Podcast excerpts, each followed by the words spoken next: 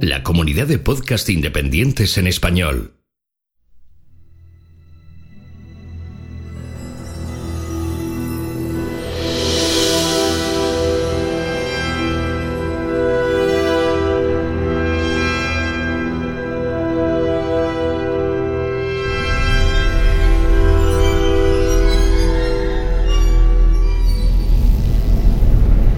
Bienvenidos a la Nebuchadnezzar, la nave de combate donde liberarás tu mente.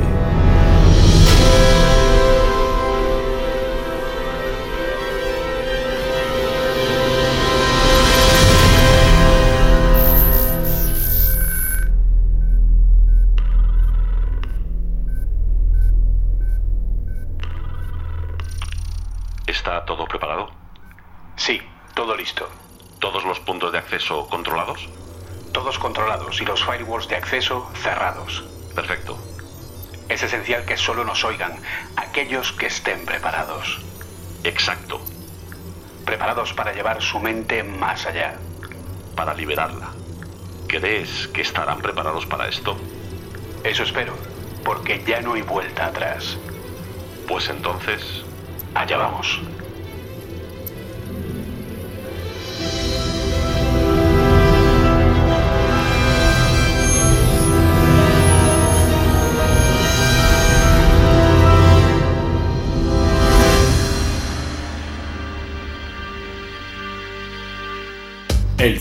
Elemento de entretenimiento esencial en los últimos 100 años, que ha elevado este a ser denominado el séptimo arte, un medio de expresión y comunicación que en los últimos años ha descubierto una extensión de sí mismo en la televisión y las plataformas. Hace no muchos años, la única forma de saber si una película era lo que querían los espectadores era si tenía o no éxito en la taquilla. La información en manos de las productoras para apostar o perfilar un producto era poca o nada. La información para los espectadores con respecto a cómo era la película, si era buena o no, eran revistas especializadas y el boca a boca. Hoy vivimos en un mundo hiperconectado. Kevin Feige, presidente de Marvel Studios, tiene a golpe de clic en cualquier red social toda la información que necesita para saber qué espera la gente, qué busca, qué quiere ver, cuál es el actor o actriz que quieren para un papel, si les gusta o no un producto, si les gusta o no ese momento exacto y concreto. Toda la industria del cine y las series lo tiene. ¿Esto es bueno o es malo? ¿Beneficia al arte o beneficia al producto que quiere ser vendido, empaquetado y colocado para dar al espectador justo lo que quiere? ¿Es malo dar, como decía Menabar en Desis, a la gente lo que quiere ver aunque dejemos atrás el arte? ¿Es arte una producción que se construye sobre un algoritmo que define cómo ha de ser para tener éxito? Es más, ¿cómo creamos un producto de éxito? ¿Cuál es su fórmula mágica? ¿Existe o solo se intenta crear la misma para garantizar que las millonarias inversiones que se hacen hoy día en producciones para cine o televisión sean rentables y consigan la notoriedad que se espera? ¿Qué diferencia hay entre cine y televisión hoy día?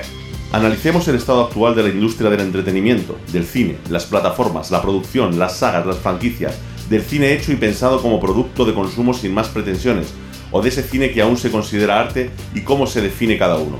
Diseccionemos el séptimo arte.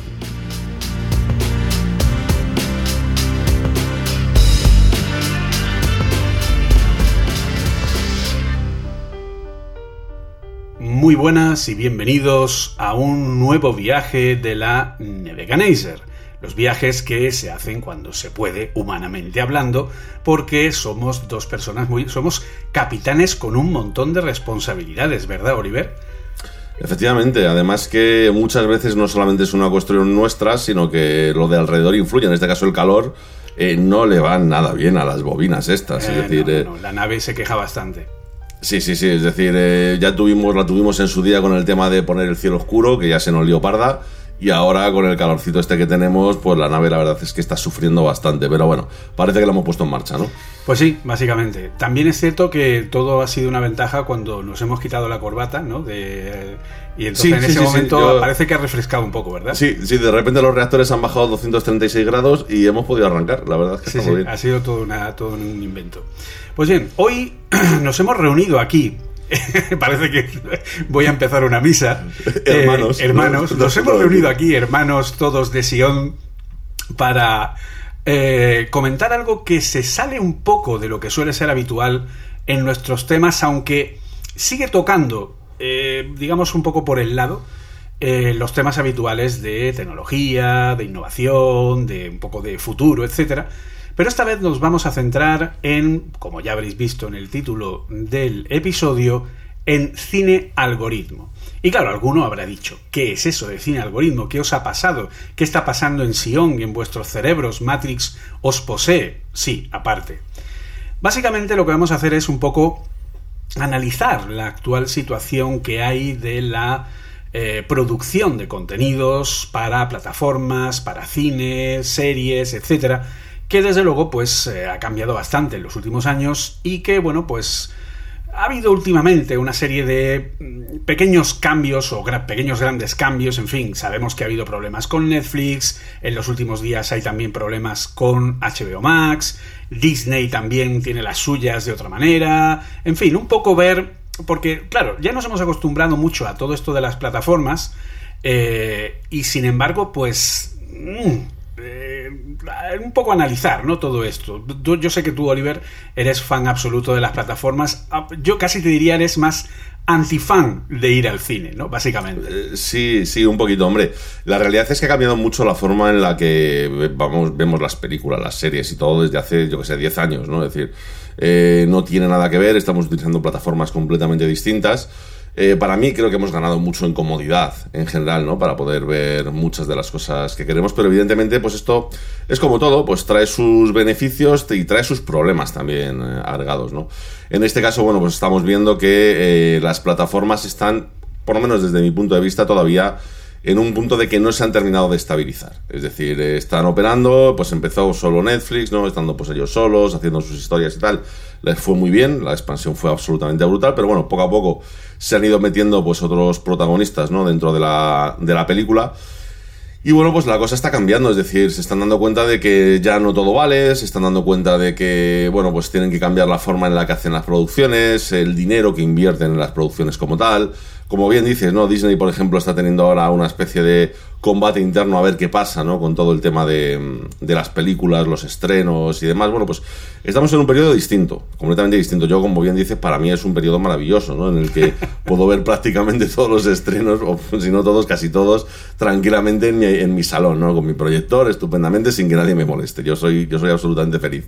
Pero sí es cierto es que, no, que la cosa no está, no está muy, muy bollante, ¿no? Porque realmente las plataformas pues están empezando a notar que eh, ese primer boom que dio al principio ya se ha terminado, es decir, esa primera, como siempre decimos en los proyectos ¿no? de ingeniería, la luna de miel se ha terminado, es decir, esa luna de miel que tienes con tu cliente eh, durante los primeros meses en los que todo es alegría, todos queremos hacerlo muy bien, todos queremos que todo vaya adelante, se ha terminado y ya estamos a aguantazos, ¿no? básicamente, con lo que, bueno, pues vienes a las plataformas y te das cuenta, por un lado, que no están haciendo exactamente lo que tú esperabas que iban a hacer y por otro lado ellas mismas están viendo que no tienen claro por dónde tienen que tirar para conseguir, eh, para conseguir salir adelante. ¿no? Entonces, bueno, yo creo que es un poco lo que vamos a analizar, porque además a esto que hemos dicho, se, se, han añadido ciertas tecnologías más allá del streaming, que es de las que vamos a mencionar ahora, eh, ciertos análisis que se pueden hacer que hacen que no solamente cambie el cómo estamos viendo el contenido, sino que también estamos viendo que cambia el contenido como tal, ¿no? Y esta es la parte yo creo que interesante de, de este tema que vamos a tratar. Exacto. De hecho, como tú bien dices, o sea, al principio hemos pasado de, de ¡Hala! ¿Cuántas cosas hay en esta plataforma? a pues es que no hay nada que ver, básicamente. Y claro, también eh, ver los distintos modelos de negocio, etcétera, etcétera. Así que si te parece, vamos a eh, colocar como siempre la nave en altura de misión y comenzamos a ver todos estos temas. Dale.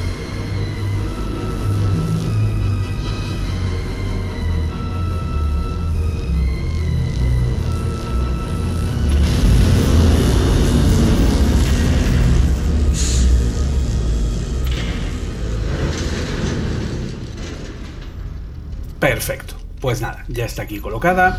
Entonces, a ver, una de las cosas, como ha comentado Oliver, ya no es solo el hecho de cómo funcionan las plataformas de por sí, o cómo funciona ya no las plataformas, sino lo que es la industria de la producción audiovisual, vamos a unir, ¿vale? Cine y televisión, porque aunque hoy día las televisiones siguen teniendo, entre comillas, menor presupuesto, pero ojito a lo que se nos viene, porque se nos viene una serie del Señor de los Anillos que ha tenido un nivel de producción equiparable a cualquier película de gran producción, se nos viene eh, la serie de la casa de la, casa del dragón creo que se llama no que es de la previa o la precuela no de, Juego de Tronos de la historia de la familia Targaryen y que bueno pues también tiene una gran producción. No olvidemos la propia Juego de Tronos que invirtió prácticamente 10 millones de euros por episodio. O sea ha habido unos presupuestos bastante altos en televisión y creo que podríamos decir de hecho la prueba la tenemos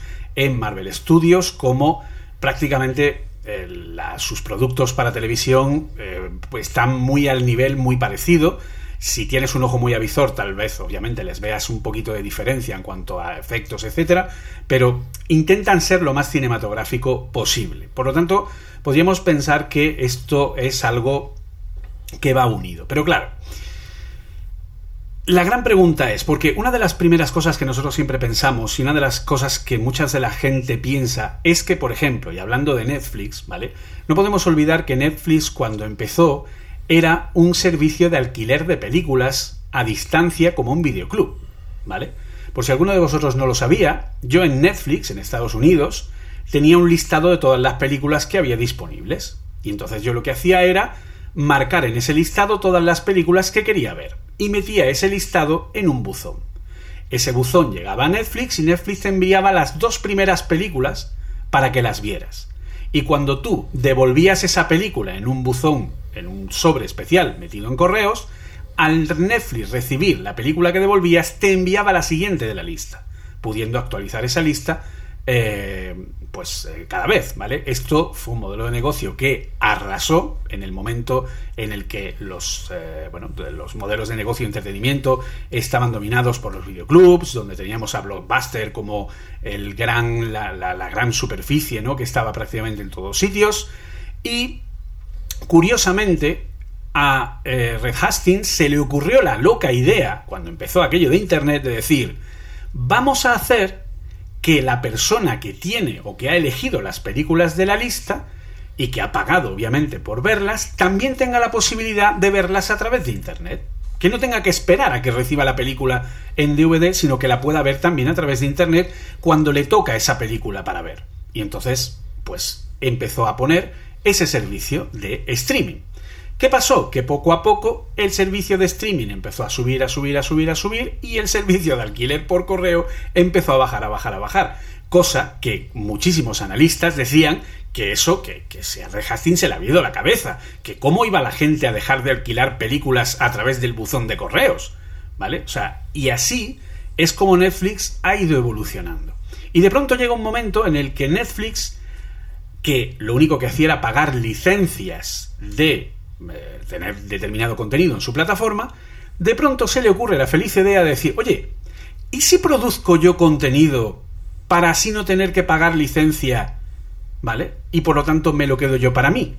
Y produce las dos primeras series de televisión, de televisión entre comillas, que eh, son producidas directamente por Netflix. House of Cards y Orange is the New Black. ¿Y qué sucede?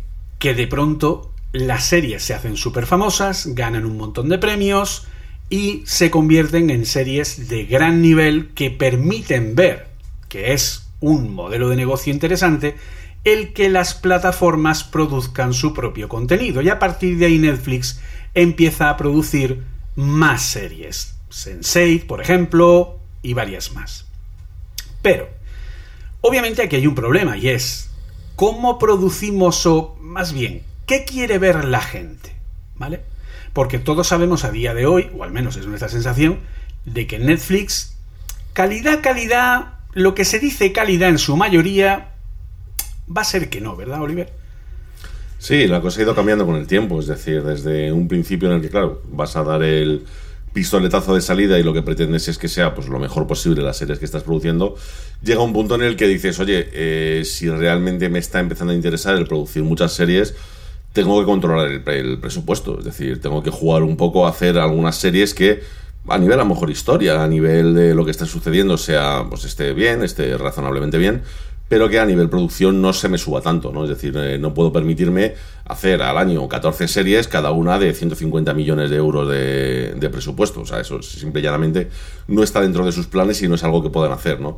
Con lo que poco a poco se dan cuenta que, bueno, que necesitan ir, digamos, variando y necesitan ir ampliando esas series que están lanzando, ¿no? Y lo mismo pasa con las películas, es decir, también en un momento dado deciden que, oye, ¿y si producimos alguna película propia, ¿no? Si no me equivoco, de las primeras, las más famosas, eh, si no me equivoco, fueron la de Bright que está, protagonizada por, Will, Smith, ¿no? Que curiosamente, curiosamente, para la, para, digamos, la crítica, la taquilla, etcétera, etcétera, fue un desastre total y absoluto, es decir, lo consideraron como una especie de bazofia infumable, y sin embargo, Netflix eh, la consideró dentro de sus números como una de las mejores películas que tenía en la plataforma. Es decir, no correspondía, digamos, eh, el éxito que le proporcionaba internamente a Netflix con lo que se presuponía que era el cine tradicional, el cine que todos estamos acostumbrados a ver, ¿no? Yo creo que ahí empieza un poco eh, la, esta, esta diferenciación, ¿no? Que empieza a ver entre las producciones que hacen estas compañías a las producciones que estábamos acostumbrados a ver hasta este momento. Claro, y ahí es donde podemos entrar, por ejemplo, a ver casos concretos donde nos encontramos, por ejemplo, por citar casos muy actuales, ¿vale? Tenemos una película protagonizada por el Zapataki, que ha estado en Netflix, está en Netflix, estrenada hace poco, que se llama Interceptor, ¿vale? Una película de acción, de bajo presupuesto, producida por el marido del Zapataki, por Thor directamente, por el gran Chris Hemsworth. Eh, y curiosamente esa película, a ver, dicho de una forma, en fin, eh, valoración cinematográfica y tal, es muy mala. Pero es tan mala que cuando acabas dices, oye, pues me pasa un rato entretenido.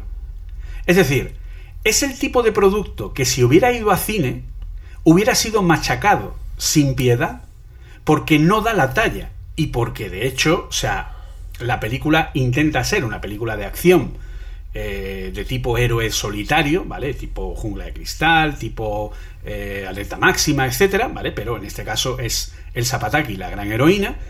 Pero llega un momento en el que la película roza la ciencia ficción, la fantasía. O sea, porque ya llega un punto en el que la, chica dice, madre mía de mi vida, está, está a un paso de, de ser Wonder Woman. O sea, una cosa que ya en una película que intenta dar una especie de toque de realismo, y se convierte en algo totalmente que dice, venga, hombre, ya, y ahora salta con un brazo solo, y ahora hace, venga, hombre, de verdad, ¿qué me estás contando? ¿Y cómo ha, cómo ha ido rápido del punto A al B en un plano? ¿Esto cómo que ha pasado aquí? El concepto tiempo es totalmente relativo, ¿no? O sea, sin embargo, la película termina y dice, pero está entretenida. Eso es lo curioso. Es decir, la forma de valorar el producto por el hecho de que te lo están dando gratis, entre comillas, ¿vale? Cambia radicalmente. Pero y no solo eso, es decir, nosotros, es decir, el pensamiento general es que simplemente es por eso, es decir, por el hecho de que, bueno, como ya está en el paquete, está gratis, pues no me importa, ¿no? Perder un poco más el tiempo y tal.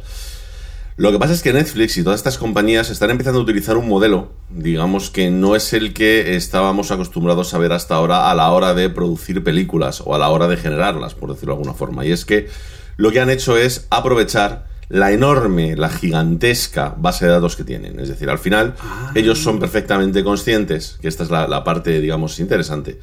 Ellos son verdaderamente, son absolutamente conscientes de qué películas vemos, cuándo las vemos, a qué hora, si las estamos viendo del tirón, si las estamos viendo en varias veces, si una serie nos la tragamos todos los capítulos seguidos, o si los vemos en varios días, eh, cuáles son las que más nos gustan, las que menos, si repetimos alguna y demás.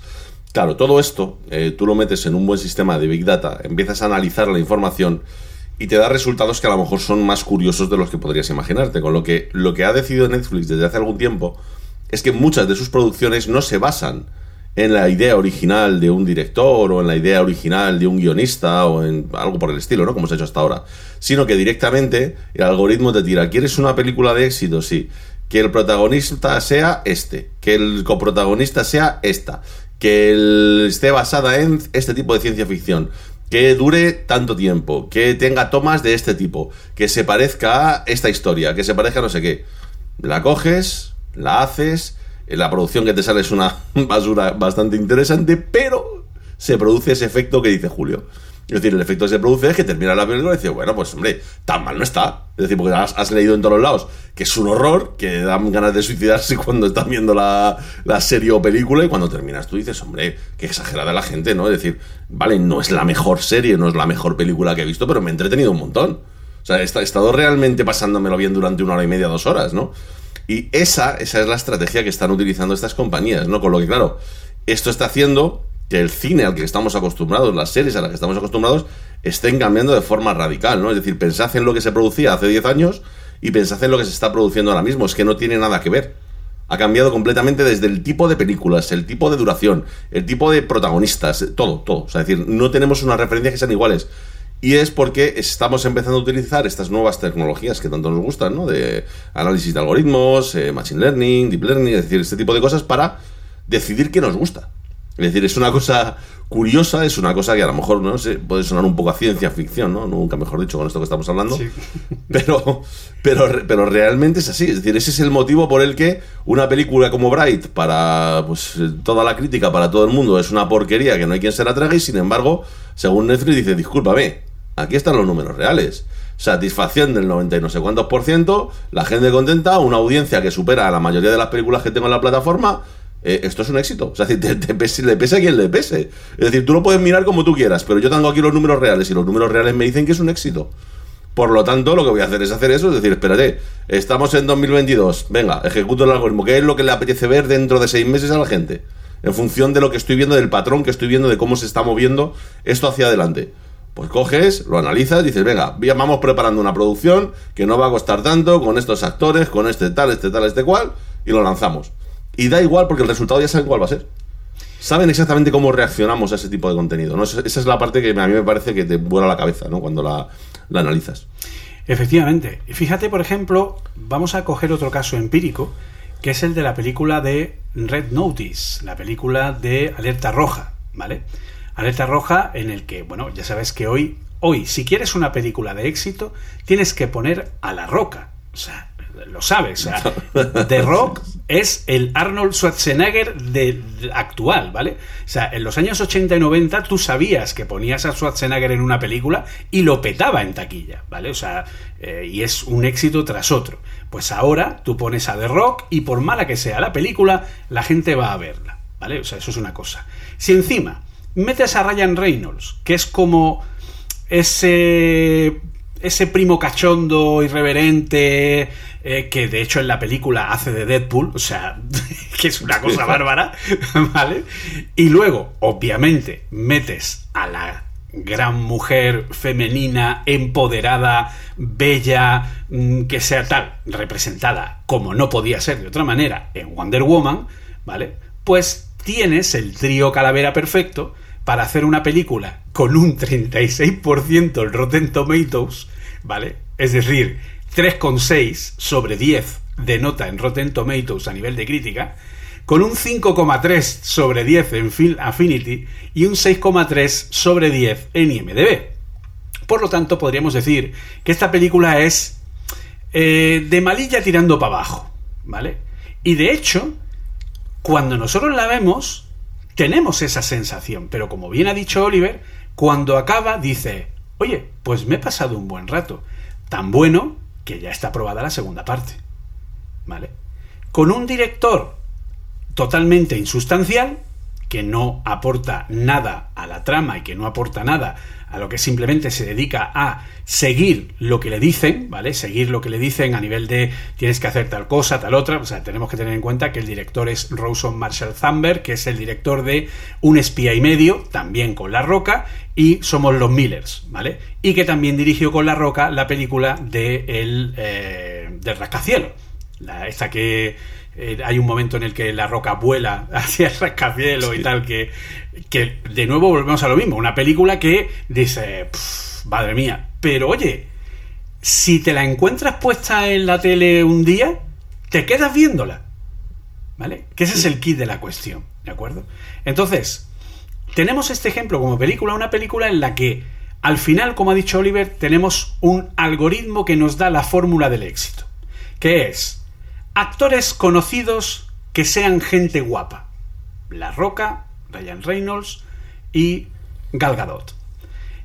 eh, una película que se desarrolle en un montón de sitios por el mundo. Para que se vea que están en tal sitio, en tal otro, que van a París, que van a no sé dónde, que van a tal, tal, que sea.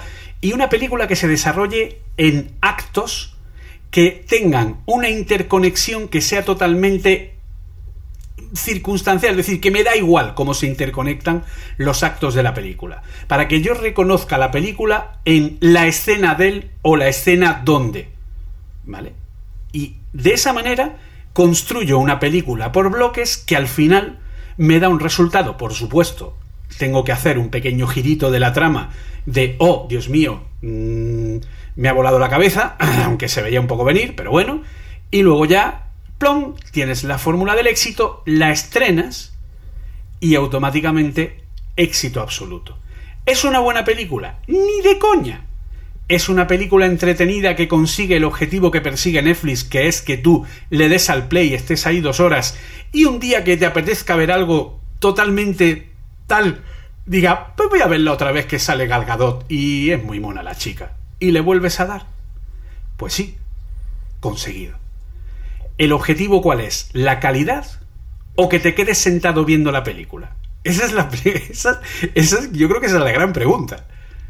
No, pero esa gran pregunta yo creo que tiene respuesta, ¿no? Y es lo que estamos viendo con todas las redes sociales o todos los servicios que estamos utilizando a día de hoy. Es decir, la clave para batir al algoritmo de cualquiera de estas redes es precisamente ese, es decir, el conseguir que el producto que estás colocando esté el, usuario el máximo tiempo posible consumiéndolo. O sea, básicamente, ¿no? Al final eh, lo estamos viendo en YouTube, es decir, tú quieres que un vídeo de YouTube funcione, sí, consigue que la gente no solo se quede en tu vídeo, sino que se quede al siguiente, que eso es importante, ¿no? Automáticamente tienes un vídeo que se puede posicionar bien en YouTube.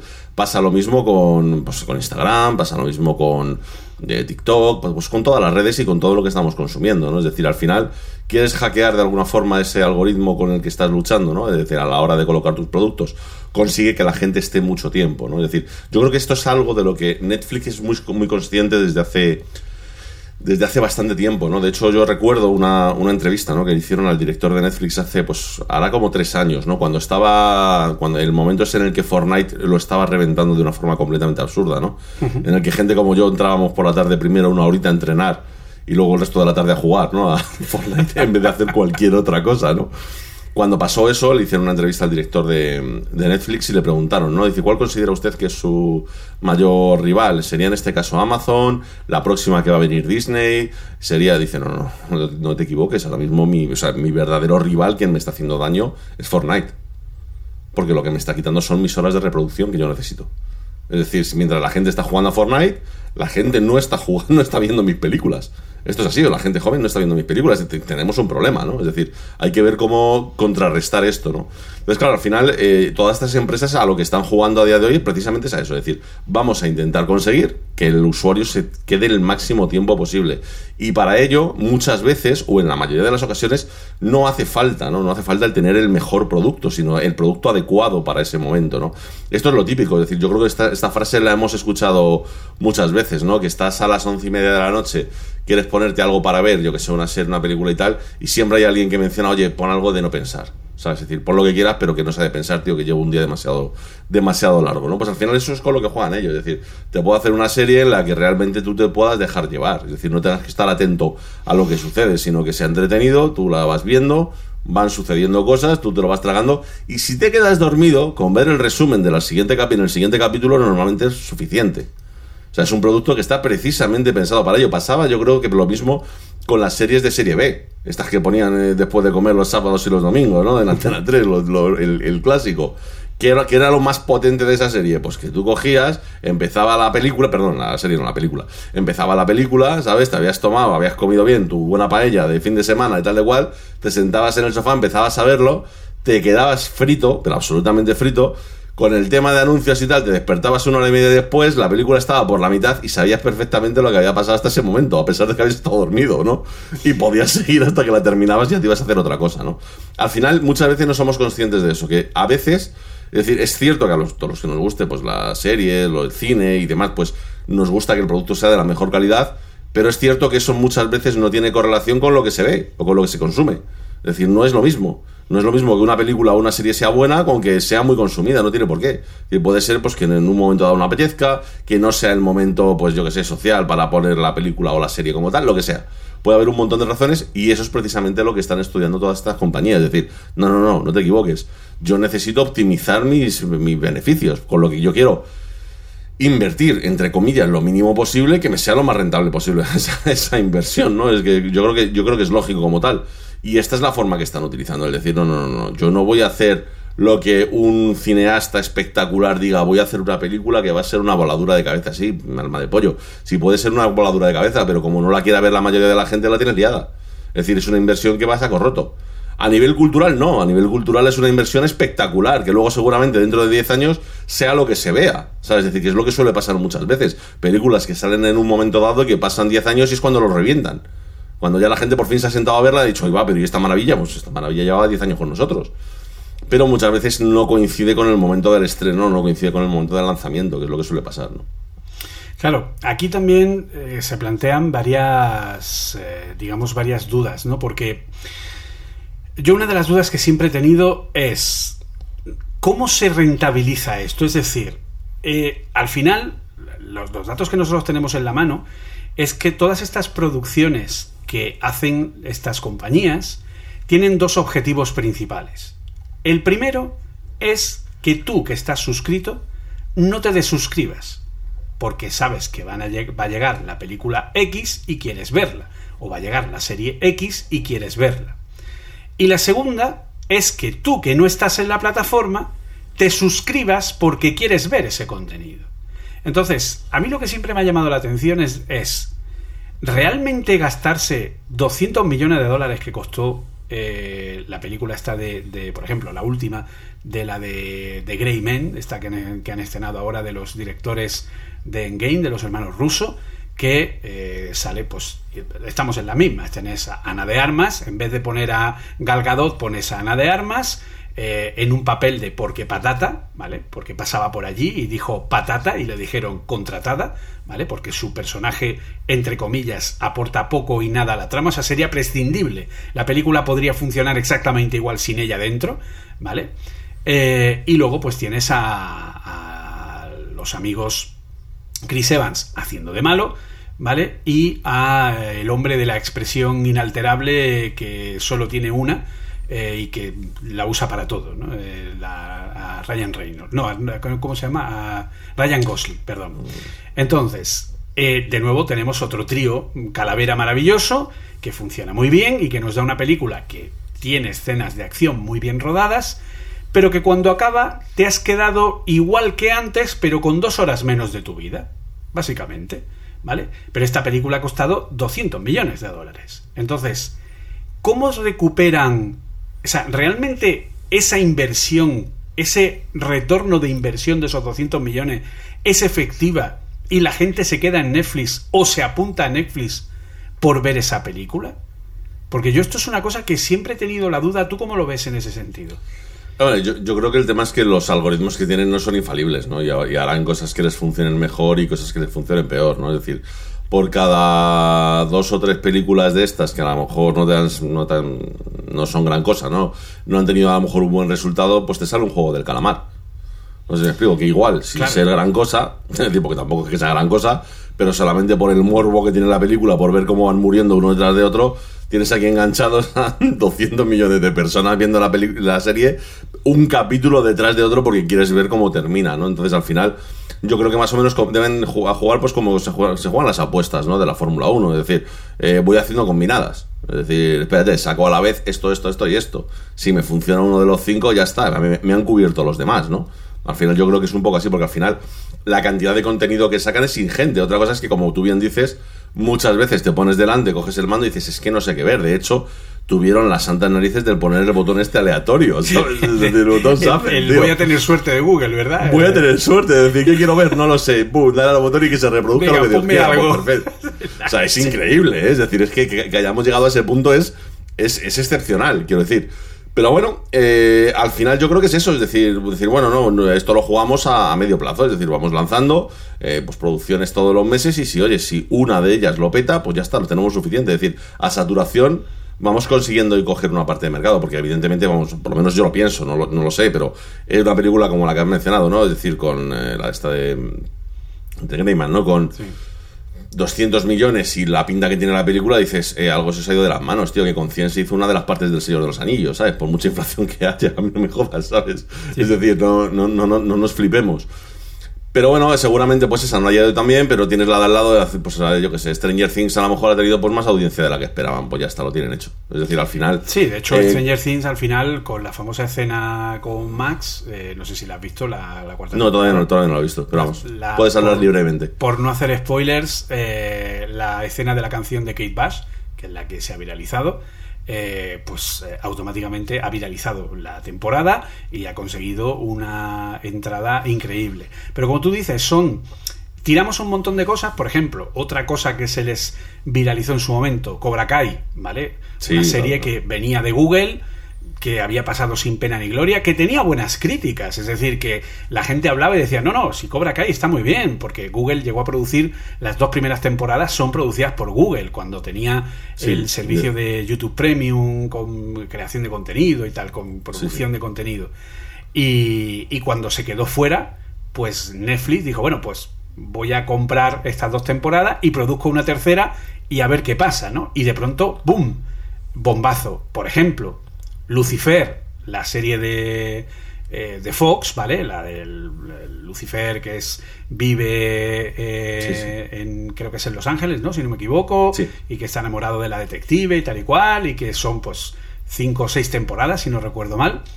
Eh, las tres primeras se produjeron en Fox cuando hubo el tema de la compra de Disney y tal y cual, no llegaron a un acuerdo, se quedó fuera. La gente empezó a pedir, a pedir, a pedir, a pedir. Netflix dijo, bueno, pues me quedo con la serie. De hecho, en España se tuvo que volver a doblar toda la serie porque no tenían los derechos del doblaje porque pertenecían a Fox, a la cadena de televisión Fox, que era la que había pagado ese doblaje. Entonces Netflix tuvo que volver a doblar toda la serie con actores de doblaje distinto. Algo bastante curioso. Y, y sin, o por ejemplo, la de, cara, la, de, la de Cobra Kai no estaba doblada, estaba solo en versión original y gracias a Netflix pudimos verla en castellano doblada. Entonces, eh, esta de Lucifer la compraron porque, entre comillas, Fox la había desechado y Lucifer es una de las 10 series más vistas de Netflix. Curiosamente. Las, tanto las primeras temporadas como las últimas. Pero son un poco como como tú dices, me la voy a jugar y a ver qué pasa, ¿no? Entonces, claro, ese me la voy a jugar hace que cuando tú mires todo el catálogo de Netflix diga, hostia, es que aquí la calidad, buf, salvo cosas muy concretas, es que todo lo que está metiendo Netflix, pues es calidad palomitera, por decirlo de alguna forma, es calidad Fast and Furious, básicamente, ¿no? Sí. Y luego que también tienen otro problema, que es el siguiente tema del que queríamos hablar, que es el tema de la fragmentación de los contenidos, es decir, de ya no solo que si quieres ver una película tengas que buscar en qué plataforma esté, sino que incluso te encuentres con que no está. ¿vale? Yo el otro día mi hijo quería ver eh, la trilogía del corneto, las películas eh, que son, pues, eh, ¿sabes qué son estas tres? Que son Zombies Party, creo que se llama, Arma Fatal, eh, que el nombre es, es espantoso, y el no sé qué del fin del mundo, o el, el último lugar del mundo, algo así. Es una- son tres películas dirigidas por Edgar Wright, ¿vale? Que, que tienen de pareja, de pareja protagonista los mismos dos eh, actores y que una de ellas pues es una típica película medio loca que la mitad de la película es de una manera y luego pega un cambio y la verdad que están muy muy bien y que yo las vi hace poco dos de ellas en Netflix y la otra en HBO si no recuerdo mal o en Amazon y ahora no están en ningún sitio vale o por ejemplo la eterna solicitud que cada X meses vuelve a ser tendencia en Twitter de cuándo van a poner todo bola de dragón en alguna plataforma Sí. porque de hecho, para que la gente lo sepa, Dragon Ball está entera en Netflix en Japón. Pero solo en Japón. Sí, sí, sí. Y también la tiene Crunchyroll, pero Crunchyroll la tiene deshabilitada en España porque no tiene los derechos de emisión de Bola de Dragón. Y de hecho, siguen hablando de si van a poner Super también y tal y cual, etcétera, etcétera. Entonces, al final todo eso nos obliga a irnos hacia nuestro lado Jack Sparrow, ¿no? Y, e ir a buscar cosas donde no se debería o donde se supone que las plataformas han venido para evitar eso. ¿Vale? Entonces, mm, al final, el hecho de que, por ejemplo, yo ahora quiero ver, Apple acaba de estrenar una nueva película de animación, se llama Lack, de Skydance Animation, la primera película producida por John Lasseter desde su salida de, de Pixar, y que tiene una pinta estupenda, y está en Apple TV Plus. ¿Vale? Luego tenemos Lightyear, que luego hablaremos de ella, recién estrenada en Disney Plus. O sea, para tú poder ver cualquier cosa de forma legal, tienes que estar dado de alta en Netflix, en HBO, en Amazon, en Apple TV y, si me apuras, incluso en Movistar, porque también tiene sus propias eh, exclusivas. ¿Vale? Esto Mm, en fin, yo me doy de alta en Apple Music y oigo la misma música que hay en Spotify o que hay en Amazon Music. Eh, ¿Tú cómo ves esto del... ¿Crees que esta, esta fragmentación de contenidos, que tiene lógica desde un punto de vista del negocio, es positivo o es negativo a que llegue un momento en el que la gente se arte de tanta tontería? No, yo creo que es absolutamente negativo, ¿no? Y es lo que acabas de mencionar de la música. Es decir, si en la música pasase esto, que para la música somos mucho más, mucho más apegados a nuestra cartera, en la gente no tendría servicio de música y seguiría descargándola y se acabó, o, escuchándola en YouTube. Eh, con esto, pues está pasando lo mismo, yo mismo, ¿eh? es decir, yo, yo me suscribí a Netflix el mismo día que salió, es decir, tal cual. Y he estado suscrito hasta hace 3, 4 meses, que decidí que eh, ya no era por nada, pero es que pagar 18 euros por la suscripción me parece una exageración una maldita exageración, o sea, me parecía muchísimo para poder ver una película en 4K, ¿eh? que no estamos, tampoco estamos pidiendo peras al olmo, ¿no? Es decir, para poder hacer una cosa bastante normal. Y claro, si tienes esta que está disparada de precio, el otro que, bueno, que depende de cuándo lo contrates, vale más o menos, la otra tal. Empiezas a sumar y claro, para esta, esto volvemos a lo de siempre, ¿no? Ya lo hemos comentado alguna vez. Si miramos desde el punto de vista de la economía de Estados Unidos, pues es una cosa normal, porque antes por el cable pagaban unos 150 dólares claro, coges todas estas compañías, sumas lo que te cuestan, las sumas todas y no supera los 150 dólares. Así que te coges un pack que seguramente vendrá con tu compañía de teléfono, con todas las compañías posibles, y pues ahí las tienes para poder ver lo que quieras y ya está. Pero aquí que no estamos acostumbrados, pues claro, pues te toca las narices, ¿no? Que dices, hostia, es que ya no es. O sea, yo estoy dispuesto. Siempre lo hemos dicho, ¿no? Yo estoy dispuesto a pagar sin ningún problema por el contenido. Pero, hombre, tampoco que nadie se flipe tampoco, ¿sabes? Es decir, que no por, no por ello tengo que estar dando vueltas entre plataformas, no por ello tengo que estar. Eh, eh, pagando el oro y el moro. Dice, hay veces que dices, mira, tío, hasta aquí, hasta aquí. Dice, ya me buscaré la forma de ver la serie o, mira, no verla, ¿sabes? Es decir, y ponerme a hacer otra cosa. Porque llega un punto que es demasiado. O sea, yo desde mi punto de vista, el decir, necesito tener, pues eso, una media de 5 o 6 suscripciones. Ojo, no para verlo todo, para ver lo que es un poco más mainstream, más viral, porque luego buscas una película y un poco más rara y no está en ningún sitio.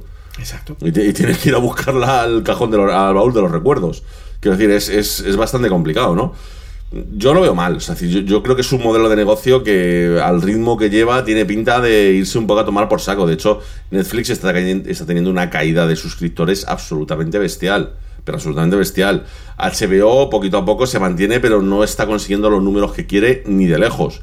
¿Vale? Disney la tiene liada con el tema de sus películas. Todos tienen alguna que no está claro que aquello esté como tiene que estar. Bueno, pues veremos a ver cómo evoluciona, pero yo, desde luego, si lo siguen pensando así, es decir, sobre todo, pues que te encuentres con situaciones como estas. El otro día me preguntaban, porque yo estaba diciendo, ¿cómo me gusta Better Call Saul? Porque la verdad es que me encanta Better Call Saul. ¿Y cómo la estás viendo? Porque aquí en España, pues yo te digo cómo estoy viendo, con una VPN con un servicio de Estados Unidos.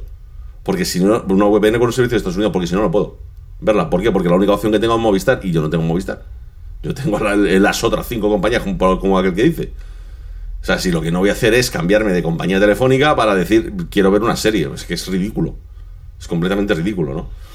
Entonces, bueno, pues el, problema es ese. El problema es que está llegando a un punto en el que está siendo difícil hasta localizar dónde está cada cosa. Porque ya te encuentra... luego, Better Call Saul, cuando acaba la temporada, la ponen en Netflix, si no me equivoco. Sí, pero pasado un tiempo, eh, nunca es determinado. Cada vez, unas veces es más corto, otras veces es más largo. No, no, no o sea, es que es un poco. Te, te, te, teorean, te vuelven loco, claro. claro, el, pues el, problema es ese. El problema es que yo, yo, por lo menos, es tengo la sensación de que me están mareando. ¿Sabes? De decir, o sea, dejadme en paz, ¿sabes? Es decir, dejad las cosas en su sitio. Ya sé que es vuestro negocio, ya sé que vosotros estáis negociando por ello, y si soy consciente, si no soy idiota, pero hombre, dejadme en paz. Dejadme en paz porque lo que no es normal es que muchas veces estamos, pues es lo típico, ¿no? Estamos aquí por la noche, le digo a oye, ¿qué te apetece ver? Hostia, pues me apetece la película aquella, ¿no te acuerdas? Ah, sí, vamos a ver dónde está. Y tienes que ir a, a buscarlo en Google, tío. Es decir, o sea, teniendo tú los servicios contratados, tien- tienes que ir a Google a decir, venga, ¿dónde está? No, esto está solo en España, solo está en tal servicio, porque no sé qué. Es, es, es, Solo es está para alquilar en Apple TV Efect- o cosas así. Efectivamente, efectivamente, porque además esa, es otra, ¿no? A veces te encuentras con que cosas que tienen 500 años te cuesta lo mismo que una suscripción ver, un verlo una vez, lo mismo que una suscripción de HBO, ¿sabes? Porque está solamente para alquilar o para comprar, dices, tío, o sea, es, es un poco demasiado, ¿no? Lo que, lo, lo que se está pidiendo. Básicamente. Y de hecho, ya que lo, has eh, comentado, vamos a empezar a ver un poco los problemas que, están, teniendo todas estas plataformas con sus distintos modelos de negocio. Hemos estado hablando de, de Netflix, ¿vale? Y Netflix, como ya ha comentado Oliver, ¿vale? Eh, Netflix tiene un problema bastante serio y es que está perdiendo suscriptores. Perdió bastante, o sea, a ver, perdió un número determinado de suscriptores que tampoco son demasiados para el total de suscriptores que tiene Netflix, ¿vale? Que son muchísimos. Eh, sin embargo, aquello fue como un, vale, es la primera vez que tenemos menos suscriptores, es decir, es el momento en el que Netflix deja de crecer mes a mes incorporando nuevos suscriptores. Y además Netflix dijo que hay una previsión de que empezara a perder eh, suscriptores, ¿vale? En el mundo, ¿vale? Es decir, que empieza a perder esas cifras, ¿vale? Tenemos que tener en cuenta que en lo que llevamos en el momento actual, ¿vale? Según datos de Google, Netflix ahora mismo tiene 221 eh, millones, ¿no? Pone aquí 221.64 millones de suscriptores, ¿de acuerdo? Entonces, en fin, son unos cuantos suscriptores pagando ahí su desta. Pero han empezado a bajar, han tenido un bajón bastante importante y eso ha propiciado pues, una caída en bolsa, una pérdida muy importante de valor de la propia compañía, que es lo que más le importa, porque al final la pérdida de suscriptores a nivel porcentual no ha sido tan alta. Estamos hablando de un 1 o un 2% como mucho. El problema aquí es que ese 1 o 2% ha repercutido en una caída en bolsa que le ha hecho perder como valor de capitalización pues prácticamente un 30 y pico, 40%, ¿vale? Y eso ya sí es un problema bastante serio para una compañía que está capitalizada. Entonces, eso también hay que tenerlo en cuenta. Pero un poco eh, viendo ¿no? este, este, este problema ¿no? que, tiene, que tiene Netflix, Netflix entonces se plantea varias cosas. Por ejemplo, el tema del famoso binge washing.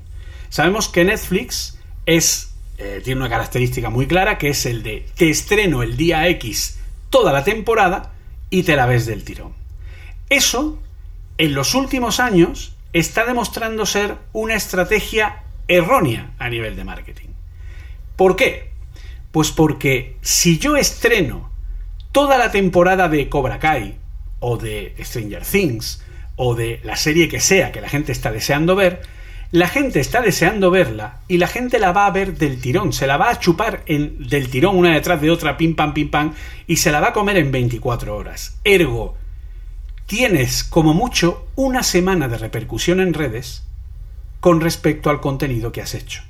Y a la semana, la gente más friki que quiere ver ese contenido ya lo ha visto y deja de tener presencia en redes y por lo tanto deja de atraer a más público a ver ese contenido.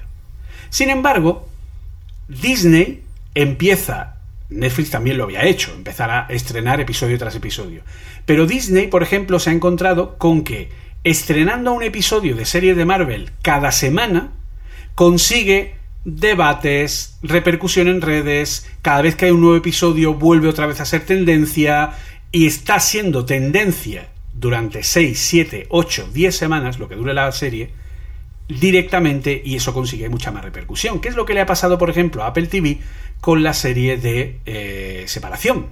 ¿Vale? Que igualmente, semana a semana, ha ido consiguiendo esa repercusión. Por lo tanto, llega, llega Netflix y dice, voy a separar en dos entregas Stranger Things temporada 4. Voy a hacer que se estrenen los primeros episodios y los dos últimos un mes después. A ver qué pasa. ¿Tú crees que ya hemos llegado a ese punto en el que realmente necesitamos que, que, yo siempre uso el mismo paradigma, que para que Coca-Cola siga vendiendo tiene que estar todo el día delante nuestra con publicidad para que no nos olvidemos que existe algo llamado Coca-Cola cuando es una de las marcas más reconocidas a nivel mundial? ¿Ese es el nivel que tenemos? No estoy seguro si es solamente un tema de eso. Es decir, el problema que tenemos ahora mismo yo creo que es que tal y como funcionamos a nivel de publicidad, a nivel de, pues, eh, de que una cosa destaque en redes y demás, se está volviendo muy caótico. Es decir, por mucho que haya muchas marcas que aseguren tener el control de poder ser virales cuando quieran, no es verdad.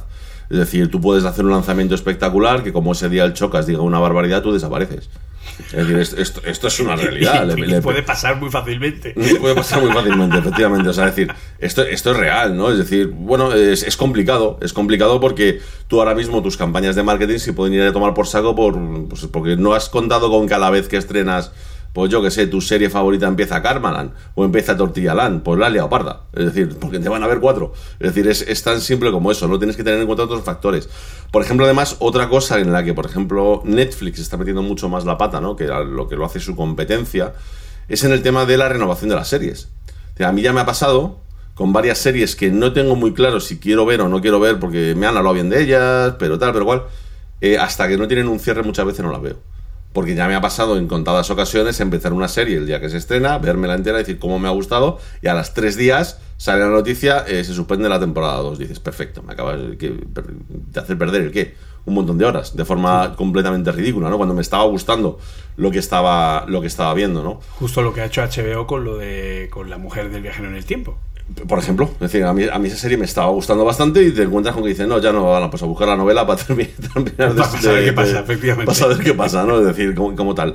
No, pues es, es, es, un problema, ¿no? Y es, es un problema que no, en ese sentido no están siendo capaces de medirlo bien. Es decir, no saben todavía muy bien cómo hacer para eh, mantenerse en el candelero para sacar series. Hombre, yo tengo una teoría, es decir, es que si la serie es suficientemente buena, el problema no lo vas a tener. Es decir, solo, tienes que coger las últimas series que se han hecho más virales. En general es porque, salvo alguna excepción, son series buenas. Es decir, Juego de Tronos fue viral durante 6 o 7 años. ¿Por qué?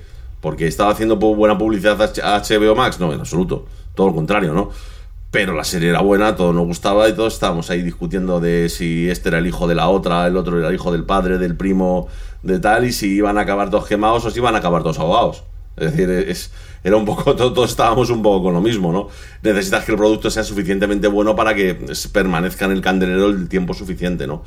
Y yo creo que gran parte del, problema que estamos teniendo es que como las series son pues muy mediocres, claro, mantenerlas artificialmente, digamos, digamos que como trending topic es muy difícil. Es muy difícil porque casi cualquier evento que salga, pues lo, lo, lo tienes que hacer. Solución para ellos, ser machacones ser muy machacones, estar siempre encima, para intentar que si al menos no se hace viraliza, al menos que sea pues como una especie de imagen que te vas encontrando continuamente, como bien decías con el tema de la Coca-Cola, ¿no? Es decir, que si quieres asegurarte que la gente ante la duda pida una Coca-Cola, pues tienes que seguir recordando que, que existe, que existe, que existe y que nos renovamos y que la nueva Coca-Cola, que es la misma de antes, pero es nueva. Es decir, y otra vez tenemos una nueva Coca-Cola que es la misma de ayer, pero es nueva. Es decir, todos los días exactamente igual, ¿no? Es decir, ¿cuántas nuevas Coca-Colas hemos tenido en los últimos 20 años? 50. Es decir, sin exagerar ni un pelo. Si es como los siendo... detergentes que el nuevo siempre era más blanco que el anterior. Sí, efectivamente, llega un punto en el que debemos reflejar el 100% de la radiación. Es espectacular. no tenemos ropa, tenemos espejos. No, pues eso, es decir, al final yo creo que el problema es ese. El problema es que está siendo un momento, digamos, a nivel audiovisual complicado para todo el mundo. Es decir, tú y yo lo sabemos dentro de nuestro muy pequeño nicho, muy pequeño mundillo en el que nos movemos, en el que estar más o menos, de, digamos, de forma constante diciendo, hola, estamos aquí, no te olvides de venir a vernos de vez en cuando, joder, es complicado. Es complicado, requiere mucho trabajo, requiere mucho esfuerzo, y lo es para nosotros y lo es también para Netflix. O sea, en ese sentido no hay, no hay diferencia y lo tienen complicado por eso, porque ellos esperan cierta repercusión, ¿no? Después de haber gastado una cierta cantidad de dinero y no siempre es fácil tenerla, ¿no? Con lo que al final pues claro, las compañías de marketing pues tirarán de los recursos que haga falta y si el recurso para una serie en corresponde, correspondiente es ser machacón, pues es ser machacón, no queda más remedio. Básicamente. Y luego resulta que nos encontramos con el caso totalmente contrario. Es decir, por un lado estamos viendo las plataformas, los problemas que tienen, cómo construyen los productos, cómo no prima la calidad, sino prima el interés, por decirlo de alguna forma, de la gente, pero de pronto llega un señor llamado David Zaslav, que es el nuevo CEO de Warner, que la ha liado parda, pero bien liada. ¿vale? Porque de pronto ha decidido varias cosas en los últimos días que le ha dado la vuelta a todo, ¿vale? El señor Zaslav dice que lo de HBO Max, que eso no sirve para nada. Que lo va a fusionar con Discovery Max, que se acabó eso de hacer productos exclusivos para la plataforma porque eso no es rentable y que con lo que Warner realmente tiene que ganar dinero es con películas, con blockbusters y grandes producciones. Y que ahí tienes de prueba de Batman para darte cuenta de que esto tiene que ser así. Y que por lo tanto Warner va a dejar de apostar por contenido de menor calidad y contenido que vaya a plataformas y lo que va a hacer es apostarlo todo al cine e irse a por grandes producciones, ¿vale? ¿Por qué sucede esto?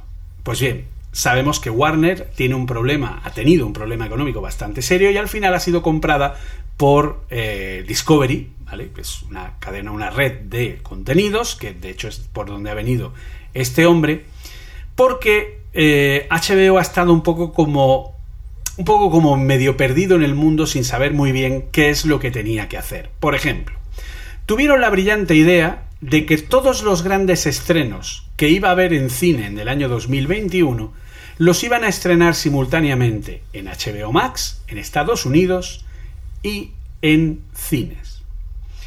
Eso ha supuesto, por ejemplo, que Christopher Nolan haya salido corriendo y haya firmado un eh, contrato con Universal, si no me equivoco, que es quien va a estrenar su próxima película, que es la biografía de Oppenheimer, ¿de acuerdo? Que de hecho la película no tiene nada mala pinta, ¿vale? Sobre todo con el elenco con el que se ha rodeado.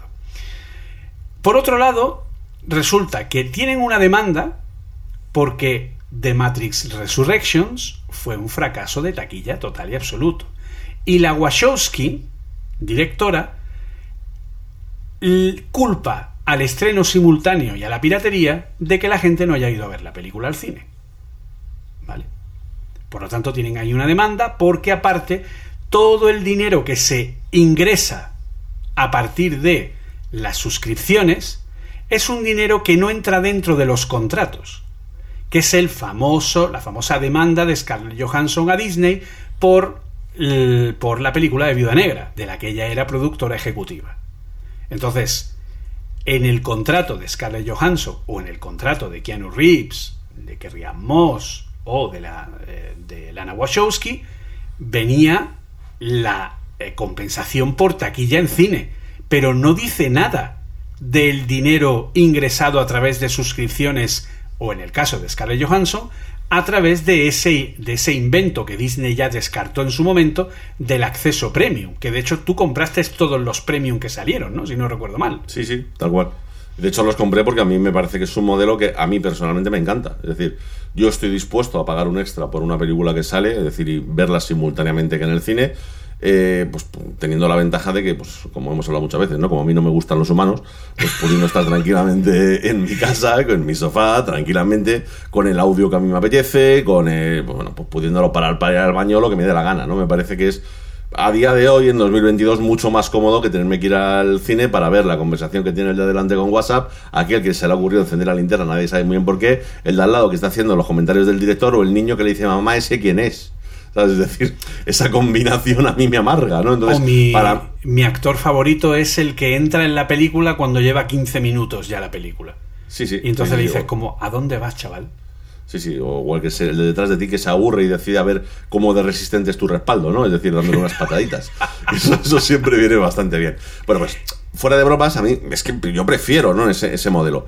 Lo que pasa es que yo creo que no se lo, es que todos estos modelos que están haciendo yo tengo la sensación de que no se los toman en serio. Es decir. Eh, Están como experimentando, ¿no? Sí, pero, pero es lo que yo te digo. Yo voy a hacer una. Yo te pongo un ejemplo muy claro, ¿vale? Es decir, yo, te yo eh, Oliver Navani, tío, un tío completamente anónimo, que no tiene ninguna productora detrás. Anónimo, anónimo, tú ya tienes una fama, ¿eh? Anónimo. El caso, el caso es. No, no, perdona, tú eres un creador de contenido relevante. A mí no me engaña. a mí no me fastidies. A mí que no me metan en lista rara, Julio. No, no, no. A mí que me dejen en paz. Yo lo que quiero decir, lo que quiero decir es, vamos a ver, si yo mismo soy consciente que para intentar tener, ver cómo, por ejemplo, mi producto, ¿no? que estoy intentando lanzar, puede funcionar, yo mismo soy capaz de decir, voy a dar un tiempo de margen para que funcione.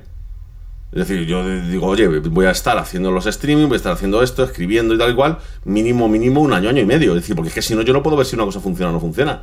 Tal como yo soy capaz de tener esa perspectiva y sin embargo Disney hace una prueba que dura tres meses o seis meses. No me fastidies, alárgalo en el tiempo. Tres o cuatro películas y además tampoco de una calidad. Efectivamente. Es decir, ni, ni- ni siquiera lo que podrían ser sus estrenos y demás. Con, con lo que te quedas diciendo, hombre, eh, claro, ¿cómo te va a funcionar? Muy difícilmente te va a funcionar si lo que estás haciendo, pues básicamente es hacer una prueba de dos intentos. Pues posiblemente no funcione. Acostumbra a la gente que eso sea lo normal. Es decir, acostumbra a la gente a decir, haz un poco. No, no te gusta el marketing, no te gusta la publicidad. Haz un poco de publicidad de la típica escena de que esto lo hemos vivido todos. De me voy con mis amigos o me voy con mis vecinos y tal a ver una película de cine. Pues en este caso, pues en vez de al cine, a la casa del amigo, nos sentamos todos allí con las palomitas y nos vemos por 20 pavos el estreno de, de Viuda Negra. Que al final es a lo que aspiraban que funcionase y es a lo que el, el motivo por el que podían decir, no, no, no te voy a cobrar a lo mejor, es, es que no te voy a cobrar ni 20, te voy a cobrar 30 euros por el estreno. ¿Por qué? Porque podéis ir a verlo a 10 personas, coño. Pues está bien. Es decir, porque lo, tienes, eh, lo tienes activo durante 48 horas. Claro, es decir, lo- tienes unas ventajas, ¿no? Cuando te lo estoy proporcionando así. Pues hombre, da- de poner todo por el todo. Decir, vamos, no, primero lo voy a aguantar durante un tiempo razonable y segundo, voy a explicarle a la gente, porque muchas veces, eh, es decir, parece una tontería, pero a veces hay que explicarlo. Voy a explicarle cómo puedes aprovechar este modelo, ¿no? Es decir, cuál es el sentido que tiene el intentar lanzar este modelo. No, no hicieron eso. Solo dijeron, no, servicio premium por 20 pavos la película y te lo pongo en tres películas. Ay, no ha funcionado. Hostia, claro, es normal que no funcione. O sea, es decir, no ha dado tiempo suficiente. Es decir, cualquier servicio de los que tenemos que, hemos, que se nos ha implantado no han tenido seis meses de introducción, han tenido años. Es decir, esto es como es lo, típico, decir, a mí me hace mucha gracia, ¿no? El típico youtuber de turno, ¿no? Que de repente aparece y despunta. Y cuando le preguntan, hombre, ¿y tú cómo, cómo se te ocurrió esto? dice, hombre, yo llevo 10 años haciendo contenido. Lo que pasa es que despuntaba ahora, ¿sabes? Es decir, y como eso pasa con muchos, es decir, actores, actrices, producciones, que a veces, claro, las cosas no salen a la primera. Tienes que conseguir que la cosa más o menos funcione y que la gente se acostumbre a un modelo. Y no puedes acostumbrarles con tres películas, tienes que acostumbrarles durante un tiempo. Es decir, tú tiras unos años haciendo eso y remarcando, remarcando cuál es la idea y probablemente si, pues, si la idea es buena acabe funcionando. Que el problema es que la idea es mala y tal, pues bueno, se desechará, pero no puedes echarla en tres veces. Entonces, ese es el problema que están teniendo, es que todos los modelos que prueban los prueban seis meses. Sí, porque quieren pre- resultado inmediato, efectivamente. Sí, o sea, quieren, quieren que si hoy tengo una idea, mañana ver el resultado. Pues, chicos, o sea, no hay que ser muy listo para saber que eso así no funciona.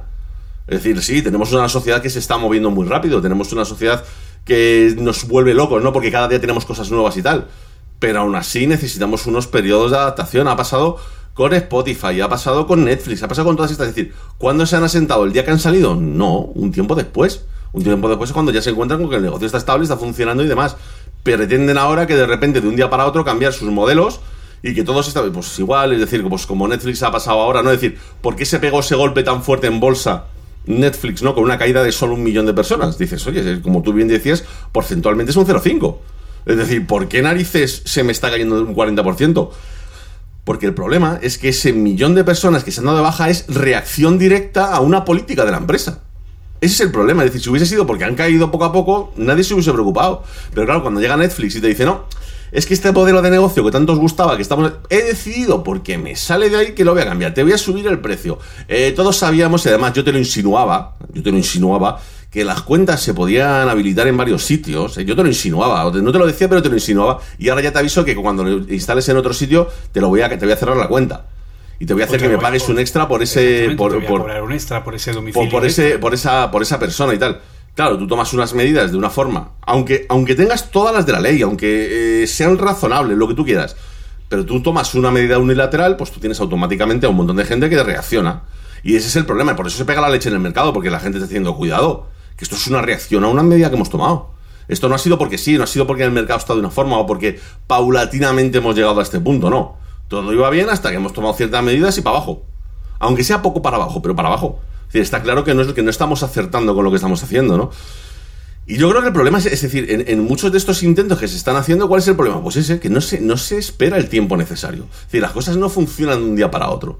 Tú no puedes esperar que la gente se, se habitúe a un nuevo sistema po- po- porque sí, es decir, yo me levanto un día y digo, pues mira, se acabó ir al cine. No, tío, es decir, habrá gente a la que le apetezca, gente a la que no, gente a la que necesitará ver dos o tres películas para adaptarse, o directamente no funcionará, pero, pero tendrás que verlo con, un- con algún tiempo. Es decir, no puedes hacer las cosas de forma tan directa. Y el que diga lo contrario, pues yo lo siento mucho, pero los negocios no funcionan así. Para nadie, ni a día de hoy, ni dentro de 10 años. Es decir, es que no, no va así. No, las cosas, lamentablemente para todos, Sí. van más lentas. Todo el que monta un negocio, tío, sabe que durante un tiempo está a dos velas. Es lo que hay. Hasta que la cosa empieza a rodar y la cosa empieza a funcionar. Es- esto va así. Y es para un Pepito el que se ha montado un taller y también es para Netflix. Es para todo el mundo. Y que si montas un canal de directo, pues las primeras veces tendrás 2, 3, 5, 10 y si eres constante, Claro. pues irás creciendo. Efectivamente. Efectivamente. Efectivamente. Pues fíjate que. eh, porque a ver, si ponemos. A mí es una cosa que siempre me ha llamado la atención poderosamente. Yo también pagué el acceso premium. Lo pagué dos veces. Una por Mulan, ¿vale? Y otra por, eh, por el live action de Mulan. Y otra por Viuda Negra, ¿vale? ¿Y por qué lo pagué? Pues básicamente porque, a ver, 20 euros por verlo en casa en una calidad superior a la que me va a dar casi cualquier sala de España, ¿vale? Porque no olvidemos que la mayoría de las salas de España tienen proyección 2K, no HDR, muchas de ellas con las lámparas gastadas o con una iluminación o un enfoque bastante malo, un sonido para nada correctamente ecualizado o configurado en un Dolby mm, que no es Dolby Atmos, es Dolby Atmos a ver si se oye algo, básicamente. O sea, y yo en casa pues tengo mi home cinema, tengo mi pantalla 4K, tengo mi Dolby Vision, mi HDR, obviamente la calidad en la que yo lo voy a ver en casa es mejor que cualquier cine, aunque la superficie en la cual voy a ver la película tenga un menor tamaño, ¿vale? Pero la calidad de la experiencia va a ser mayor. A eso le sumas que nosotros somos cuatro en la familia. Cuatro en la familia para ir al cine es el vehículo hasta el cine. Los, las cuatro entradas que aquí en Madrid, baratas, baratas, no son. No. Sobre todo si es un fin de semana. Estamos hablando, yo sé que hay mucha gente que me dirá, pues aquí en Albacete valen 5 euros. Estupendo. Aquí en Madrid, un fin de semana, está entre los 10 y los 12, ¿vale? En cualquier cine al que vayas. Luego, si el niño te dice, papá, papá, quiero palomitas, te la ha liado.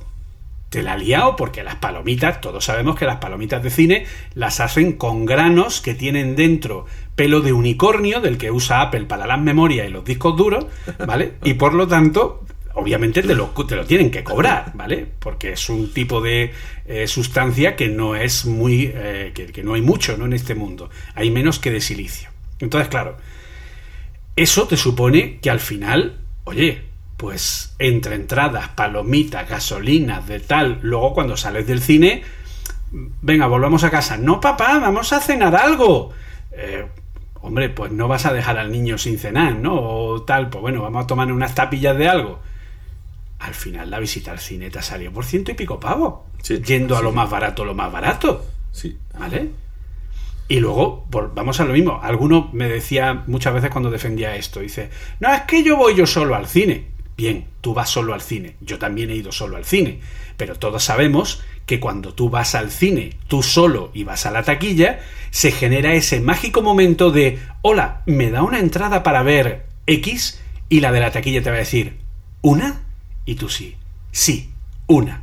O sea, como diciendo, pobrecito, mm, te acompaño en el sentimiento. O sea, es como, eres un pobre que va al cine solo, ¿no? Es como, eh, en fin, no es lo normal. Lo normal es que al menos vayamos en parejas o en grupos de amigos. Por lo tanto, en fin, la inversión en el momento en el que van dos personas, vamos a poner tres, ya está siendo más que correcta. Por lo tanto, a mí, personalmente, coincido contigo, tener la opción de poder pagar en casa y poder ver la película a mi antojo sin tener que ir a un cine por narices, porque yo te lo digo sinceramente, yo me he visto obligado, obligado por mí mismo, conmigo mismo, a ir al cine, a ver Tenet, a ver Matrix Resurrections, a ver Doctor Strange, a ver todas las que quiero ir a ver, incluso Thor Love and Thunder, hasta en eso me obligo, soy así de cruel conmigo mismo, para, eh, bueno, pues para ver esas películas, porque quiero verlas y no tengo otra forma de verlas. Si tuviera otra forma, lo haría. Sin embargo, la gente considera correcto una noche de ciento y pico euros, o si no vas a cenar, las entradas más las palomitas, que baratas no son, y sin embargo ve mal pagar 20 pavos por un producto digital en el que te da derecho a ver una película. Yo creo que ahí de nuevo volvemos a la cultura de lo digital y de lo tangible y el que prefiero pagar 50 pavos para ir tres miembros de la familia, palomita y Coca-Cola incluida, a estar en casa por mucho menos dinero y verla con mejor calidad. Porque no es algo tangible, no tengo la entrada en la mano, no tengo el cartón de la película lleno de palomitas. Eh, ¿Sabes? Es como es esa falta de, educación, ¿no? Como tú bien dices, creo que hubiera hecho falta mucho más tiempo para llegar a ello. Pero además hay que sumarle otro tema aparte, y es el tema de el negocio del cine. Porque las distribuidoras, tela la que liaron a Disney con ese problema, por el tema de que no, eh, porque claro, ya empezaban a decir que si el cine, que tal, que fíjate, que no sé cuánta. Y entonces de pronto Disney tiene la mágica idea de decir, pues vamos a hacer algo guay, que es estrenar todas nuestras películas, que son nuestras y solo nuestras, en cines, y 45 días después las ponemos en abierto en Disney Plus. Y así lo vamos a conseguir genial. Y cogen y estrenan Eternals y va bien. Pero curiosamente, Eternals ha tenido más audiencia en Disney Plus que en cine. Curiosamente, cuando se puso en Disney Plus, fue como un segundo estreno. De pronto se viralizó la película. Es como que la gente no se había enterado que esa película estaba en cines. ¿Vale? De pronto llega eh, Spider-Man No Way Home y como no hay forma de verla en ningún lado, de hecho creo que eh, en breve, um, me parece que es a finales de este mes, si no recuerdo mal, la van a poner en HBO Max, ojo, pero no ha habido forma de verla, la de Spider-Man, de manera legal, ¿de acuerdo? Pues esa lo peta en taquilla, porque la gente sabe que no puede verla. Llega Doctor Strange, igual, plom, 45 días y tiene su buena taquilla, funciona bien y tal y cual. Llega Lightyear, que se estrenó justo el pasado miércoles día 3 de agosto, y se da una hostia en taquilla que no se le había dado ni una sola película de, de, Pixar en toda su historia. Y la gente empieza a decir, eso es porque hay dos astronautas que se dan un beso. No, lo siento. No. no. Eso es algo que se supo después del estreno, cuando la gente empezó a verla. Pero es que la gente no ha ido a verla desde el principio. Entonces, esa es la curiosa realidad que Disney se ha encontrado. Que ahora se han puesto a experimentar con pongo una película en cines y me la llevo un mes y medio después a mi propia plataforma, pero esto tampoco es una fórmula que invite a ir al cine, ¿no crees? Claro, es que el problema que tienes es que al final descuidamos lo que es el producto y el producto es la película. Es decir, estamos, eh, parece que Disney se centra única y exclusivamente en cómo nos suministra ese producto. No, no, disculpa, es que el producto principal es la película. Cuando estás lanzando una película, que no, todavía no la he visto, por lo tanto no te puedo decir si es buena o mala, pero cuando estás lanzando una película, que es, eh, que es Lightyear, en el que te ves obligado a una semana antes lanzar un pequeño documental en tu plataforma explicando ¿qué coño de sentido tiene lanzar esa película? es, que han tenido que llegar a eso. Es decir, hay un documental en Disney Plus de media hora en el que te explican por qué tiene sentido haber hecho una película de Lightyear, de Buzz Lightyear. Es porque nadie le veía el sentido. Han tenido que hacer un documental explicándolo. Claro, una película dirigida generalmente sobre todo a niños. Es decir, es el, es el, público fundamental de esta película. Una película que nadie tiene muy claro por qué ni siquiera la han sacado la lanzas diciendo que 15 días después la vas a tener en plataformas online, hombre, es que a mí el que me resulta extraño es el que va a ver al cine, honestamente. O sea, es que me cuesta entender por qué alguien decide coger su dinero y gastarlo en el cine si ya tiene una suscripción de Disney Plus. Es que es lo que te digo, es que el problema es que estás descuidando el producto principal. Es decir, cuando el producto principal es bueno, puedes exhibirlo como te dé la gana que la gente va a querer verlo.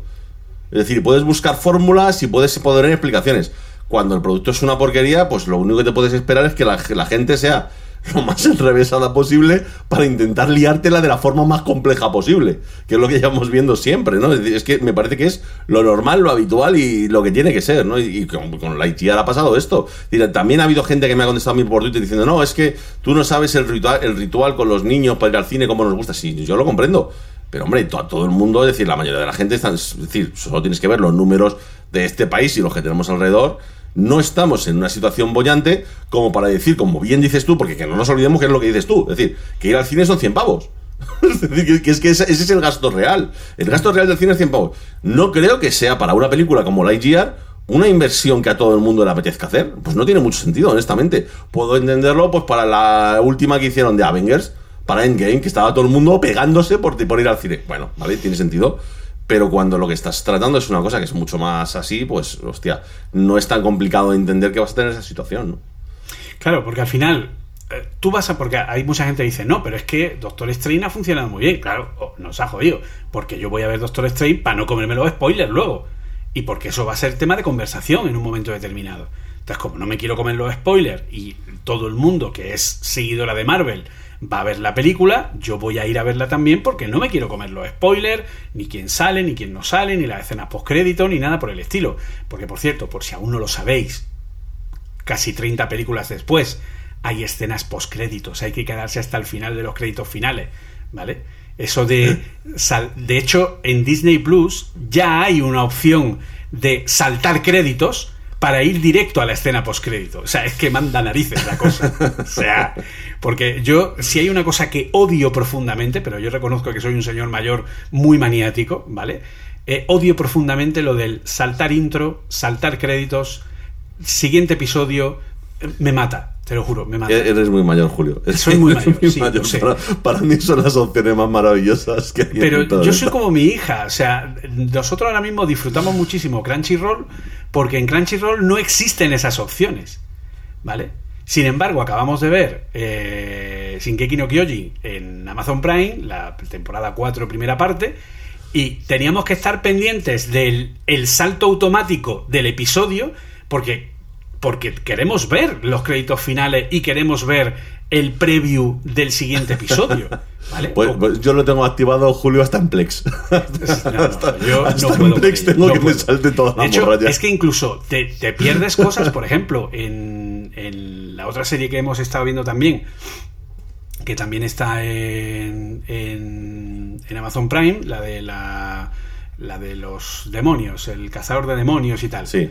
Eh, pues eh, en esa serie hay eh, una especie, entre comillas, de pequeñas escenas postcréditos al final de cada episodio, Sí, hombre, donde claro. te cuentan un rumor de la era Taisho, A no ver, sé de qué, hecho- tal y cual. De hecho, es que depende de la serie, es decir, los inicios pueden ser, por ejemplo, en Juego de Tronos, yo no sé si tú eras consciente de ello, pero en cada inicio de Juego de Sí, Tronos era ten, distinto. ten, ten, era distinto y te mostraba los sitios donde iba, que ibas a ver durante ese episodio. capítulo.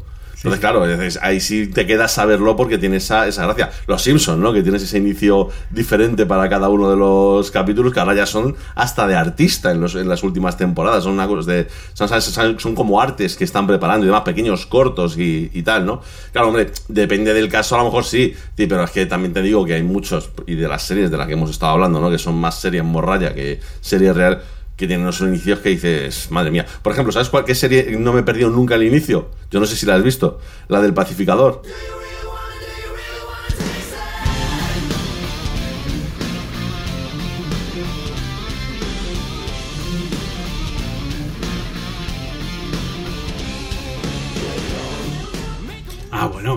Es que ver a John Cena bailando así durante es tres minutos me parece necesario, es tío. un puto más.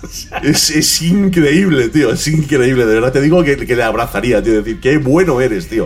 O sea, ¿cómo, cómo nos hemos perdido durante tan- tanto tiempo un actor así, macho? O sea, sí, es, sí, es impresionante. Cena impresionante. Está ahí impresionante. Pero Sí, impresionante, o sea, decir, en esa serie es, es una cosa que dices, pero ¿de dónde ha salido, tío? O sea, ¿cómo es posible? Yo que recomiendo tío? encarecidamente a todo el mundo que vea la serie de Peacemaker, que está en HBO Max, Sí. eh, porque realmente es un serio. No, os, os vais a llevar una sorpresa, seguro, ¿eh? Sí, es sí, decir, porque totalmente. hombre, es- esto es como, es como lo, lo que decimos siempre, ¿no? La Roca, John Cena, tal. Esperas ciertas cosas simpáticas y tal, pero no esperas una actuación de, de 10 y de repente te encuentras con la actuación de John Cena que dices, pero tío, sí que es lo mejor que he visto en muchísimo tiempo. O sea, es que solo el principio que está, se tira tres minutos bailando, de verdad que es que cada vez que lo ves, de los cada capítulo, para ponerte de pie y aplaudir, de decir, pero ¿cómo es posible que haya hecho eso, tío? O sea, es impresionante, absolutamente impresionante. Sí, sí, pues ese tipo de, de cosas son las que, pero bueno, en fin, la- el consumismo, ¿no? O, el- o, por ejemplo, lo comentamos la última vez, eh, eso que hace ahora la gente muchas veces de verse las series a, a doble velocidad o a eso, eso, eso a mí 1,5. me sa- me saca, eso sí que me saca completamente, ¿no? Porque al final, no lo que un poco quiere mucho la gente, ¿vale? Y eso también tiene que ver con, con lo que hemos estado hablando lo de, de lo de Marvel y tal. Lo que la gente quiere es saber el tema, ¿vale? Lo que quiere Sí, es, sí, sí. yo ya lo he visto, ¿vale? Y Bueno. sé lo que pasa, ¿vale? Bueno, de hecho, yo no sé si has visto, Julio, pero ahora hay un tipo de TikTok nuevo, bueno, nuevo, lleva ya unos meses, en los que te cogen una película, la parten en tres trozos y te la narran a toda leche lo que está sucediendo en todas las escenas y te la ves entera la película en cuestión de cuatro minutos. Hostia. O sea, de verdad, ¿eh? O sea, hay, hay un tipo de TikTok que tú te metes y empieza, el tío le pasó esto, no sé qué. no- primero te hacen como un resumen de 5 segundos de lo que va la película. Si te engancha, sigues. Entonces te empieza la película a aparecer las escenas importantes a toda leche y te van contando por encima lo que va pasando. Y en tres TikToks que te has visto ya está, ya sabes exactamente de qué va la película, cómo empieza, cómo termina, quién vive quién muere y qué, qué es lo que ha pasado. Hostia puta. O sea, estamos en ese punto, ¿eh? Ojo, ojo con eso, ¿eh? Ojo con eso. Madre mía de mi vida. Pero sí, pero al final, como tú dices, o sea, eso esto es un poco eh, como lo que viene sucediendo con el, con el fútbol durante muchos años, que hay muchos aficionados que sí son aficionados de partido, de bufanda, de tal, de animal, pero hay muchos que lo que le interesa es saber quién ha ganado, quién ha perdido y quién ha metido un gol y quién no, pues para tener una conversación de café al día siguiente en la oficina. Pero en realidad el fútbol Sí. le importa más bien poco. ¿Vale? Si fuera béisbol, pues vería el béisbol, ¿vale? Y son los que se ven los resúmenes, ¿no? Por decirlo de alguna manera. Entonces, al final, el cine es lo suficientemente, el cine y las series, ¿no? Se han convertido en un elemento lo suficientemente importante como para que, bueno, pues para que se haga, ¿no? Este tipo de, de inversión, ¿no? De tiempo para, para estar al tanto de, de qué es lo que se cuenta o de qué va, o que si has visto tal serie o tal otra. Ahora la que se ha liado, por ejemplo, con lo de el, el episodio de Better Call Saul que se llama Breaking Bad. Sí, sí, Igual sí. que había un episodio en Breaking Bad que se llamaba Better Call Saul. Saul, o sea. La cosa está ahí muy bien, muy bien hilada. Y claro, pues eh, que además es un episodio que se grabó hace ya varios meses, que se hizo totalmente en secreto, que tal y cual, que es una cosa ahí un poco... Y, y bueno, pues eh, al final pues se viraliza, tal y cual, y es fácil que te lo encuentres por ahí, y que si no lo has visto, te comas algún spoiler de alguna cosa. O sea, ese tipo de cosas también hay que... eh, Mucha gente... Pero claro, en este caso la película de Lightyear, ¿no? Volviendo a ese tema, eh, no hay peligro de comerse ningún spoiler, no es una película de una calidad que sea primordial y es una película enfocada en un público infantil al que le da igual ir a A, B o C porque se la va a poner en bucle. O sea, siendo niño, lo que va a hacer es que le va a dar al play y se la va a poner en bucle una vez detrás de otra. Y cuando la vea 50 veces se va a cansar y ya no va a volver a verla nunca más. Pero en esas 50 visualizaciones el padre va a estar tranquilo haciendo sus cosas mientras el niño lo deja tranquilo. Esa es la realidad del mundo en el que vivimos, Sí, sí. tristemente, ¿vale? Entonces, claro, si yo ya estoy pagando Disney Plus y sé que la van a poner en Disney Plus en nada, pues obviamente a Pekín para qué. O sea, ¿para qué me voy a gastar y me voy a molestar y voy a liar la que voy a liar cuando sé que en nada la tengo en casa? Entonces, en fin, pero es que no solo eso. Es que, aparte de todo esto que estamos viendo, no hemos terminado todavía. Porque te, parezca increíble o no, queda por llegar una plataforma más a España. Que es Sky. Que llega con Paramount Plus y con toda la producción que está haciendo Paramount Plus, como por ejemplo la nueva serie de Star Trek o la serie del videojuego de Halo, que alguien que hace podcast eh, y que está grabando ahora mismo, a lo mejor la ha visto en algún medio porque tenía ¿Quién que será? espe- ¿Quién será? No lo sé, no lo ¿Quién sé. será? Eh, mala Seguro gente. que es tan desgraciado que lo ha hecho en Plex. Estoy convencido. Ha estado viendo en. Plex, ha debido descargárselo con algo parecido a Radar.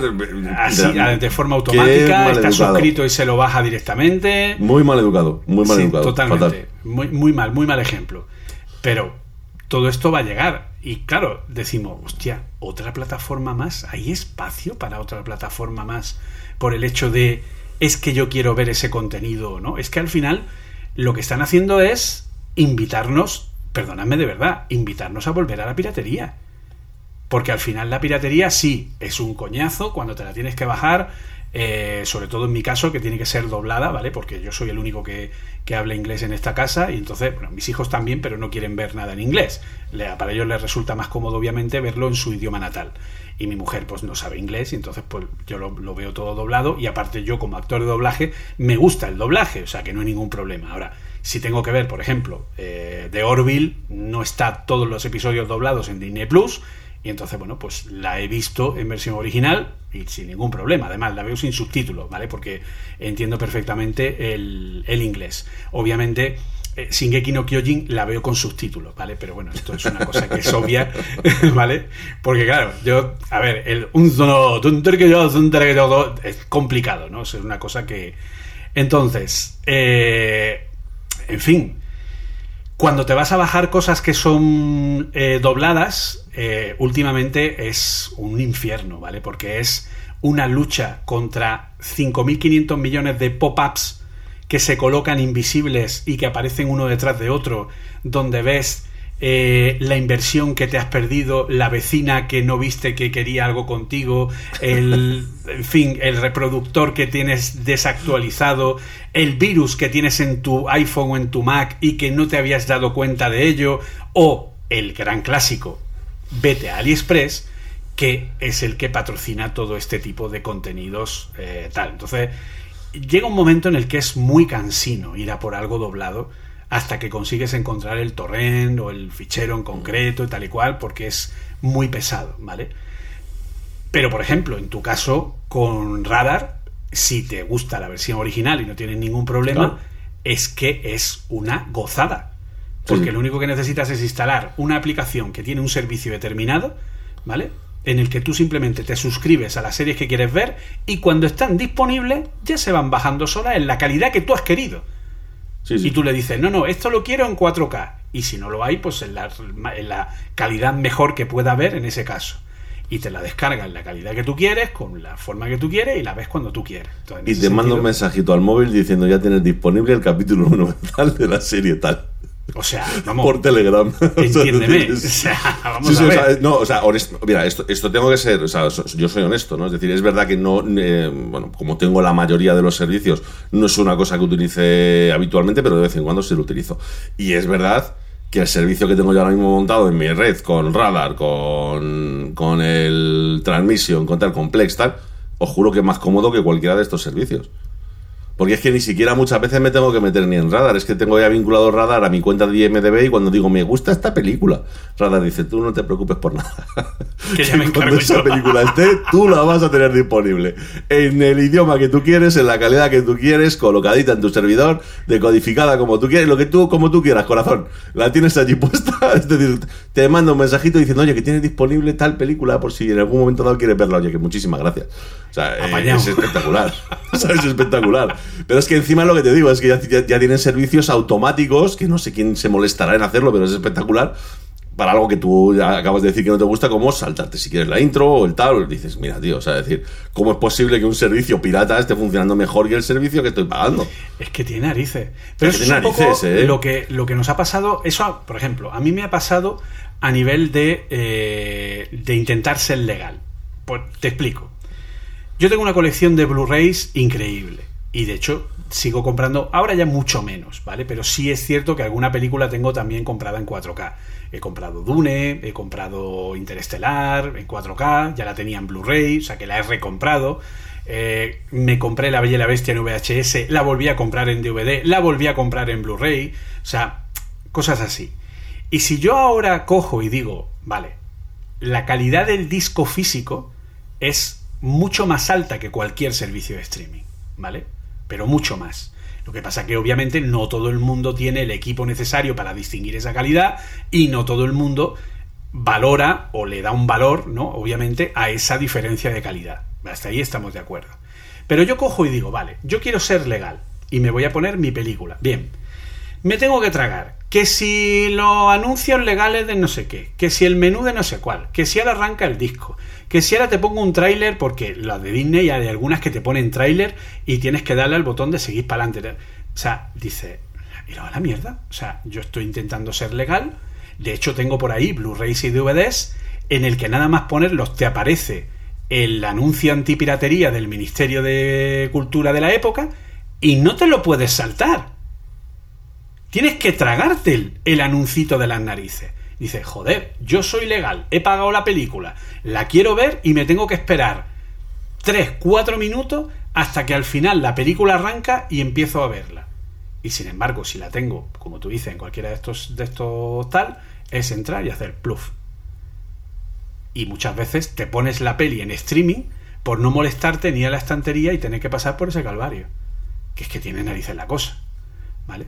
Pero claro, si tú tienes, como tú dices, esa facilidad y cada vez hay más separación de contenidos, en el que si quieres verlo todo, pues tienes que hacer casi un ejercicio, porque yo al final acabo muchas veces en Just Watch, ¿vale? Que es un servicio que te permite saber en qué plataforma ponen eh, tal contenido, y entonces te dice, bueno, pues este está aquí, este está allí, y en muchas ocasiones, como tú has comentado antes, no está, no lo encuentras, porque está solo para alquiler en Apple TV, etcétera. Entonces, muchas veces dice, oye, a lo mejor os estáis pasando un pelín, ¿no? A lo mejor porque va a llegar un punto en el que va a ser más práctico tener este tipo de servicios como tienes tú, en el que sí, ahora como tenemos la mayoría de plataformas, no nos es necesario, desde luego es más cómodo. Pero oye, que a lo mejor llega un momento en el que decimos, es que me sale más práctico irme directamente a la piratería, lo siento en el alma, porque si yo me suscribo a las plataformas es precisamente por la comodidad. Y si al final las propias plataformas no me están proporcionando esa comodidad, pues, en fin, ¿no? Es un poco, es el problema, ¿no? Entre comillas. Sí, sí, completamente. Es decir, es, algo que ya viene pasando desde hace algún tiempo y que da la sensación de que se va a grabar, ¿no? Es decir, si aparecen nuevas plataformas, no solo eso, sino como en el caso de Netflix, ¿no? Que quieren dentro de su plataforma que dependiendo del tipo de suscripción que tengas puedas acceder a un contenido u otro. Es decir, pues bueno, pues son distintas trabas que vas a ir metiendo, que vas a ir complicando el poder de forma legal, es decir, de forma como tiene que ser, el poder consumir el contenido, ¿no? Es decir, esto no es una excusa, esto, esto no es decir, bueno, venga, me estoy excusando para en un momento dado eh, utilizar la piratería esta. No, no, en absoluto. Es decir, al punto de que yo he sido el primero que en el momento que aparecieron las plataformas dije, por fin tengo, ya me puedo despreocupar de tener un servidor con el transmisión, con algún programa, mirando a ver si en Raspberry si las cosas funcionan o no funcionan. Es decir, es un coñazo. O sea, honestamente, yo de verdad, o sea, prefiero pagarlo. Es, es, que de verdad que no me apetece estar, estar detrás de eso. Pero es que muchas veces casi te están animando cuando dicen, mira, ya estoy cansado. Me ha pasado alguna vez, me ha pasado alguna vez de eh, alguna película un poco más antigua, un poco más rara y tal, verla en alguna plataforma y que, en este caso a lo mejor es una película que la quiero ver con subtítulos o lo que sea y están desincronizados, tío. Y dices, no me lo puedo creer. O sea, no me puedo creer que se me estén desincronizando los, subtítulos. Y he acabado descargándome la película con sus subtítulos de Open Subtitles y viéndolo tranquilamente, ¿sabes? Que dices, hombre, venga ya, tío. No tiene, no tiene mucho sentido, ¿no? En fin, al, final yo creo que mm, es lo que decíamos un poco al principio. ¿eh? No, todavía ni las propias compañías tienen muy claro cuál es su posición en el mercado. Están todavía peleándose porque unos se creen que son los únicos que hay en el mercado, otros se creen que eh, tienes que tener todas las plataformas. Cada uno se cree, una cosa y la realidad es que, bueno, pues eh, los usuarios pues están reaccionando pues como tienen que reaccionar y ya está. ¿Y tú cómo ves el futuro? Es decir, porque ha quedado claro que la gente nos. O sea, la, propia industria. Este cambio de las plataformas derivado de la pandemia, etcétera, aunque ya se ha ido, pero la pandemia yo creo que ha ayudado ¿no? a asentar este modelo como algo importante. ¿Tú cómo ves el futuro del cine? Es decir, ¿tú crees que el cine va. O sea, si crees que el cine y las series. Porque, a ver, hay que tener en cuenta, por ejemplo, vamos, vamos a ir al, al, caso paradigmático que tenemos ahora mismo, ¿no? Que es Marvel Studios, ¿vale? Marvel Studios ha tenido que cerrar la fase 4, ¿vale? Porque era como un, oiga, mm, cuénteme algo, ¿no? O sea, es una fase en la que se han dedicado a presentar personajes, pero la propia trama no va a ningún lado, ¿vale? O sea, es decir, es como que han empezado a reiniciar, ¿no? Como si fuera la fase 1. Nos han presentado a Sanchi, nos han presentado a Miss Marvel, nos han presentado a, al otro, al de más allá, tal y cual, papá, papá, papá, al Caballero Luna, etcétera. Nos han presentado un montón de personajes o de historias interesantes, ¿vale? Sin embargo, ninguna de ellas se ha desarrollado eh, más allá. Y entonces ahora, pues lo que han decidido es decir, vale, pues cuando estrenemos, eh, ahora estrenamos eh, She-Hulk, estrenamos Hulka, ¿vale? Gran nombre aquí en España que antes de que la gente se queje, Hulka es como se la llama en los cómics desde, hace, desde los comienzos, ¿vale? De la edición de, del personaje, eh, que es la prima de Hulk, ¿vale? Y, y luego, pues, tenemos el estreno de eh, Black Panther, Wakanda Forever, y ahí se acaba la fase 4. Y empieza la fase 5. Y la fase 5, que empieza el año que viene con Ant-Man 3, tiene tantos productos en televisión como productos en cine. ¿Vale? En televisión tenemos Secret Invasion, tenemos Daredevil, que vuelve en una supuesta cuarta temporada eh, siguiendo la, línea temporal de, la serie de Netflix, que ahora ya sabemos que está en, Disney Plus y que ahora es parte del universo Marvel. Eh, tenemos, en fin, una serie de series, ¿vale? De, que nos van a contar aún más elementos y una serie de películas que va a ser toda esa, esa fase 5, ¿vale?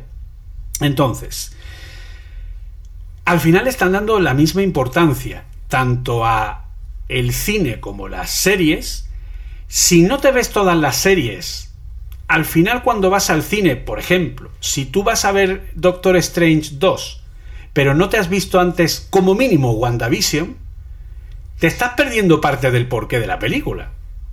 Por lo tanto, esa conexión va ahí una detrás de otra. Entonces, ¿tú crees realmente que el futuro del cine como tal va a estar tan unido como quiere Marvel en ese sentido entre cine y televisión y que sea como un transmedia o el cine tiene que ser algo independiente porque al final claro, aquí también tenemos el problema de las películas que se pueden considerar más cercanas a cine. Nosotros estamos acostumbrados a que el cine más afín a la crítica, cine de festivales, etcétera, no funciona para nada en taquilla normalmente. ¿Vale? Siempre hacen una taquilla muy pobre, es muy difícil distribuirlas y en las plataformas tienen una forma mucho mejor de ser distribuida y de darla a descubrir el mundo. ¿Tú cómo ves esto ¿Cómo crees que podría derivar toda la industria o el futuro de la industria del cine? Yo creo que el concepto este que tenemos a día de hoy, ¿no? De cine y televisión, esto se ha acabado. Es decir, ya, ya, ya se ha acabado. Es decir, estamos diciendo televisión y no somos conscientes de que esto es literal.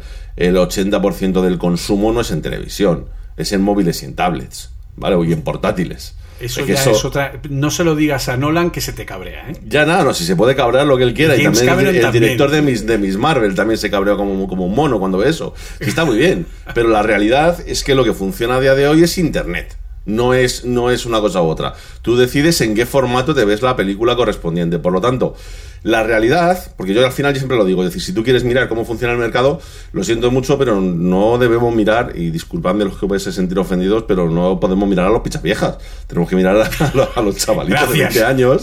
A, a los chavalitos de 20 años que son los que realmente van a empezar a poner la pasta en todo esto, ¿no? Es decir, en las entradas. Y esos chavales no tienen ganas de decir, si van al cine es pues como íbamos nosotros también a ver si nos comíamos algo, pero ya está. Es decir, al final, para ver una película, para ver una serie o para ver alguna cosa, eh, a día de hoy se la quieren ver en la tablet tirados en la cama. Y para eso les da lo mismo que sea de cine, que sea de televisión, que sea una producción hecha para internet, o hecha... da lo mismo. Da exactamente lo mismo. Es, contenido, tío. Y muchas veces, y muchas veces, nosotros, los que ya llevamos más tiempo viendo estas cosas, los que nos gusta el cine y tal, valoramos muchas cosas que cuando llegas a un chaval de 20 años te dice, tú estás tonto. O sea, eres muy tonto. ¿Vale? Es decir, te, lo dicen claramente. O sea, estás valorando lo bien que se ve el paisaje, que yo ya sé que es una película, que si se ve un poco peor, que no pasa nada. Claro, nosotros hemos visto esa evolución de cómo no se podía sacar nada que no fuese más que la cámara con cuatro efectos especiales con mucho cuidado de lo que estás haciendo, a poder ver maravillas como estamos viendo a día de hoy, que son espectaculares. Entonces, claro, nos importan esas cosas. Al que ya lo ha visto desde que ha nacido, te dice, ah, que esta película se ve un poco... No me importa vale, a ver cómo te lo explico, no me importa. ¿Me cuenta mi historia? Sí, y ya está. De hecho, solo tienes que ver la mayoría de contenidos de, de YouTube, de Twitch, de tal, como el, el concepto calidad da igual. Y es que da igual realmente. ¿sabes? Es que da, da lo mismo. Es decir, tú tienes. eh, mucho, hay muchos vídeos de YouTube que son podcasts con vídeo. Sí, sí, to totalmente. O, o, o, calidad de grabación muy mala, pero da igual, porque lo que estás viendo, lo que te están contando, a lo mejor es tan espectacular que dices que se ve grabado de móvil Warner, que es que me da lo mismo. Que lo que estoy viendo es una cosa que no puede haber visto de otra forma, ¿no? Entonces, al final, para quienes están consumiendo más este contenido, que son los que son, es que cine y televisión es que les da lo mismo. Es que les da exactamente igual. La pregunta es, ¿puedo verlo en el móvil? Sí, pues ya está. Es que no quiero, porque no quiero, quiero verlo yo solo en mi sofá, o sea, en mi cama tirado tranquilamente. Es decir, yo se, yo se lo digo al primo de Ali, que tiene, que tiene 12, 13, 14 años. Eh, cuando, cuando está viendo lo, las películas, lo está en las cual, se las ve todas en la tablet. Todas. quitando alguna que ve con sus padres, el resto se las ve todas en la tablet. Sí, pues él, es igual, se las ve todas en el iPad. Claro, entonces él, él, él te, te, dice esto, dice, es que a mí me da lo mismo estar viendo, de verdad, es decir, a, a nosotros nos puede sonar muy raro, pero les da lo mismo estar viendo un vídeo de YouTube que el Twitch de alguien que la última película de Nolan. Así que yo lo siento muchísimo por los grandes por, aficionados. Por Nolan. Por Nolan, claro, por los grandes aficionados, por los grandes directores y tal. Pero el producto ha cambiado y la forma de consumir la mayoría de los, de los contenidos ha cambiado completamente. Yo mismo, es decir, yo mismo hice la prueba y la he pasado, la he, la he pasado sin, sin, pena ni gloria del quitar la televisión de mi casa. La he quitado, tío, me estoy viendo la, el 90% de las series, 95% me las veo en el iPad. Yo también. Y la, cuando una película me apetece mucho, o una serie o lo que sea, me la pongo en el proyector para verla un poquito más grande, de, relajando un poco más. Exclusiva. Oliver Navani sigue usando productos Apple. Sigue. Bueno, yo que llamo iPad a todas las, es la Surface, coño, pero yo llamo iPad a todas las tabletas, de verdad, como somos. Cómo cómo nos gusta tocar a nadie. ¿Cómo, cómo, cómo soy de verdad? Y de verdad, ¿qué, qué cosas. No, pero, no, pero hablando en serio, es decir, al final te das cuenta de que, bueno, pues son formas distintas de, cons de consumir el contenido sí, y están ahí. Por lo tanto, el cineasta que me venga diciendo, no, yo lo siento mucho, pero mi película solo se exhibe en pantallas de 30 y 70 milímetros, véase Tarantino, al que quiero Tarantino, mucho, pero, por ejemplo, sí, pero pues te puedes comer una mierda, compañero. Es decir, es que para ir a verlo, quien yo te diga. Hombre, es que solo ha habido, solo hubo una sala en toda España. Claro, o sea, es decir... los, los odiosos 8 en 70 milímetros proyección analógica, que es como se rodó la película, que fue claro. en Fenómena, en Barcelona. Claro, es decir, al final, ¿el resto cómo lo han visto? Pues lo siento mucho, Tarantino. Yo sé que no te gusta escuchar esto, pero lo han visto en un móvil. O sea, yo, yo es, una, es una reflexión que a mí me cuesta mucho, porque me cuesta muchísimo, tío. Como creador de contenido me cuesta mucho, porque yo soy un pijoteras asqueroso que intenta que todo esté como, como yo quiero que esté. Y ya llevo mucho tiempo haciendo el esfuerzo, es decir, poniendo la concentración en decir, no, relájate, relájate, o sea, piensa que el 80% de los que van a ver esto, 85% lo van a ver en un móvil. Y ojo, ojo, no lo van a ver en un móvil en formato apaisado, viendo, ¡ay, qué bien se le ve la calva a Oli! No, no, no, no, no, no. lo van a ver en vertical. Y claro, con el chat abajo. Es decir, lo van a ver en vertical una ventanita de 640 por 480, básicamente, ¿vale? En el que van, van a estar más pendientes del chat de abajo que de lo que, de lo que estoy haciendo yo en la parte de arriba. Es decir, que yo puedo invertir todo lo que yo quiera en cámara, luces, tal cual, que me van a ver en un móvil. Esa es la conclusión a la que tengo que llegar. Me ha pasado lo mismo con los podcasts, con tal con cual. Es decir, yo adecuo ya mucho la calidad a la que grabo, a la que emito, a la que tal, a decir, pero vamos a ser realistas, que no lo van a escuchar en un equipo de audio espectacular, que lo van a escuchar en un móvil de 150 euros. Que es que es tal cual. Es, que esa es la realidad. La, la mires como, como la mires. Y pues eh, lo que me preguntabas, ¿no? Del futuro del cine, cine o plataformas es que es un todo. O sea, decir, pues va a ser el que esté disponible para poder verla, pues digamos, en todas las plataformas que utilizamos habitualmente. Y el que no se adapte a eso, pues ellos verán lo que hacen. Pero desde luego no van a sobrevivir bien, ¿eh? No lo van a llevar bien. Porque claro, aquí nos chocamos directamente con la industria del cine, ¿vale? La industria del cine, la industria de, la, de los exhibicionistas de cine, ¿vale? No de la producción de cine. Porque como, bien has, como muy bien has dicho, estamos hablando de contenido. Eh, ellos intentan ofrecer nuevas experiencias. Intentaron ofrecer el 3D, que de hecho lo siguen ofreciendo. Ahora ofrecen el 4DX, que ya es como, no sé si has tenido el placer, de, no, no, te no lo conozco, pero no, no he tenido el placer. Eh, pues eh, para el que no lo sepa, es una sala eh, que el, aquí en España eh, lo hay en algunos Kinépolis, en México también, que es creo que es donde se inventó el formato, también pues se puede ver y tal El 4DX es un formato en el que la sala se mueve con la película, se mueve dinámicamente los asientos, ¿vale? Como cuando estamos en un parque de atracciones, en el que hay eh, ráfagas de agua, en el que hay olores, en el que hay humo, en el que hay flashes o, ambientación. Es un poco como intentar meter al espectador en la película, por supuesto en proyección 3D, ¿vale? Eh, eh, a, a mí me supera, ¿vale? O sea, yo soy muy mayor para eso, ¿vale? O sea, yo no lo siento, soy muy mayor para ese tipo de cosas, pero entiendo que es un tipo de experiencia que obviamente no puedes tener en tu casa, ¿vale? Porque no vas a tener a tu hijo con un frufru echándote y, y a tu mujer por detrás empujando el sofá, ¿vale? Porque no sincroniza con la película, no es lo mismo, ¿vale? Y entonces, bueno, pues... eh, y el 3D, pues ya sabemos que en casa, muy bien, muy bien, el 3D no ha funcionado en casa. Si tenemos en cuenta esto que estamos comentando de las salas 4DX o de las cosas y tal, claro, la industria, la, industria de la distribución del cine es un mercado que yo creo que es el único capaz de ofrecer a las productoras ese caramelo del que todas quieren. eh, va a quedar muy mal lo que voy a decir. Chupar. que es el que, por ejemplo, ha tenido Top Gun Maverick, que ha sido una sorpresa que nadie se esperaba, y menos Paramount, de superar los mil millones Claro. superar el billón de dólar, que es el- los mil millones de, de dólares de recaudación. Top Gun Maverick va casi por los 1.400 millones de dólares de Claro, recaudación. pero, pero aquí viene la reflexión, Julio. ¿Quién va a ver esa película? es decir, los Eh, chavalitos yo- de 20 años que yo te estaba diciendo, no. Yo que crecí con, con Claro. Gus y con Maverick y Claro, con es- Iceman y... Claro, es que ese es el tema. Ahí, ahí- ahí viene el tema. O sea, es una demostración estupenda de ver quién todavía sigue consumiendo ese cine y quién, ¿Y quién no? y quién no. Básicamente. Y las cosas como son. La película es espectacular. ¿eh? O sea, la película de principio a fin te tiene en un continuo. Está muy bien contada, muy bien narrada, está muy por encima de la, del año 84, pero pobrecito mío Tony Scott, pero, eh, pero vamos, la película de Top Gun original no era un alarde de buen guion ni de buena historia, era algo muy sencillito y muy simple, ¿vale? Pero eh, por el hecho de la época y tal, y pues eh, y la novedad, ¿no? En cuanto a lo que se filmó en esa época, pues era bastante novedosa y que Tony Scott era un director excelente, una era uno de mis sigue siendo uno de mis directores favoritos, aunque el pobre ya nos dejó hace años. Eh, pero eh, esta nueva es brutal, o sea, aquí tiene una calidad fílmica, de desarrollo, de historia, de evolución de los personajes, etcétera. Yo creo que es una de las mejores películas que he visto este año, ¿vale? O sea, realmente me satisface porque creo que lo merece de sobra. Pero claro, ya hemos hablado, la calidad de una película no es no está directamente relacionada con el éxito. No tiene por qué estarlo, ¿vale? Sino simplemente que la película llegue en el momento exacto y cuando realmente el público lo quiere. Que yo creo que es un poco lo que le va a poder pasar a porque yo cada vez que le digo esto a alguien me dice, ¿de verdad? ¿Pero y ahora?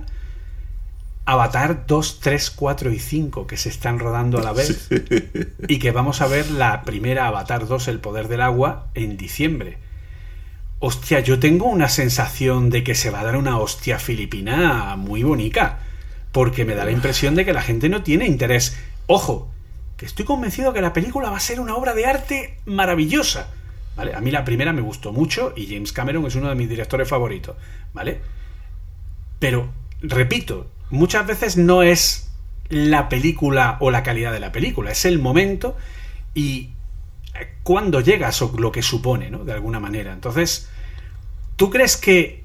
el- porque claro, yo lo que veo es que el cine es el único que puede atraer económicamente a tanta gente como para superar esa barrera de los mil millones y conseguir que un producto sea realmente eh, realmente eh, eh, que tenga un buen beneficio, que sea rentable, ¿vale? Rentable. Estamos hablando ya de películas con presupuestos de 200 millones, de 250, de 300. Eh, tenemos que tener en cuenta que una película de 200 millones es lo que ha costado la película, pero no se suma a ese coste todo el marketing que hay alrededor de la película, los anuncios, la- la- las redes, etcétera, todo eso es un coste añadido. O sea, al final, colocar una película blockbuster pueden ser, pues a lo mejor puede sumar fácil otros 100, ciento y pico millones a nivel de marketing, a nivel mundial, para conseguir colocar la película eh, que funcione. Y la única manera de hacer rentable un producto de esas características, rentable que merezca la pena, es ponerlo en cines para que supere los mil millones. A nivel de streaming, yo no tengo muy claro que se pueda llegar a conseguir esas cifras, ¿vale? Pero claro, entonces, ¿qué hacemos? ¿Cómo se divide esto? Es decir, es un poco mi, mi gran duda. O si algún día podría llegar a funcionar el metaverso. El que yo pueda ir al cine, a lo mejor tú y yo podemos ir al cine juntos, pero vamos tú y yo y se nos viene Waika y se nos viene alguno más así am- amiguete y nos, nos ponemos todos en una sala de cine virtual y estamos nosotros solos y disfrutando de la película nosotros solos. A lo mejor eso podría ser una solución. Pero claro, tienes a los exhibidores que también tienen mucho peso. Esto yo creo que es bastante complejo, ¿no? En este nivel. Sí, es complicado, pero al final es lo que te digo, la realidad será la que tenga que ser. Es muy La que complicado. decida el espectador. Claro, la que, la, que, la que se decida, por mucho que los exhibidores tengan todas las ganas del mundo, si la gente no queremos ir al cine, pues los productores del cine dirán, pues como haga falta, ya hacemos llegar a la película. Lo que comentabas del tema de los precios, yo creo que uno de los problemas que están teniendo es que lo que se están gastando en las películas no es normal. Yo a mí me da la sensación, me explico. O sea, es decir, me resulta muy difícil ver cómo costó algo como El Señor de los Anillos 100 millones y una película como la que acabamos de mencionar hace poco 200, ¿no? La de mm, la de, The Grey, no, no se Greyman, sí. de Greyman.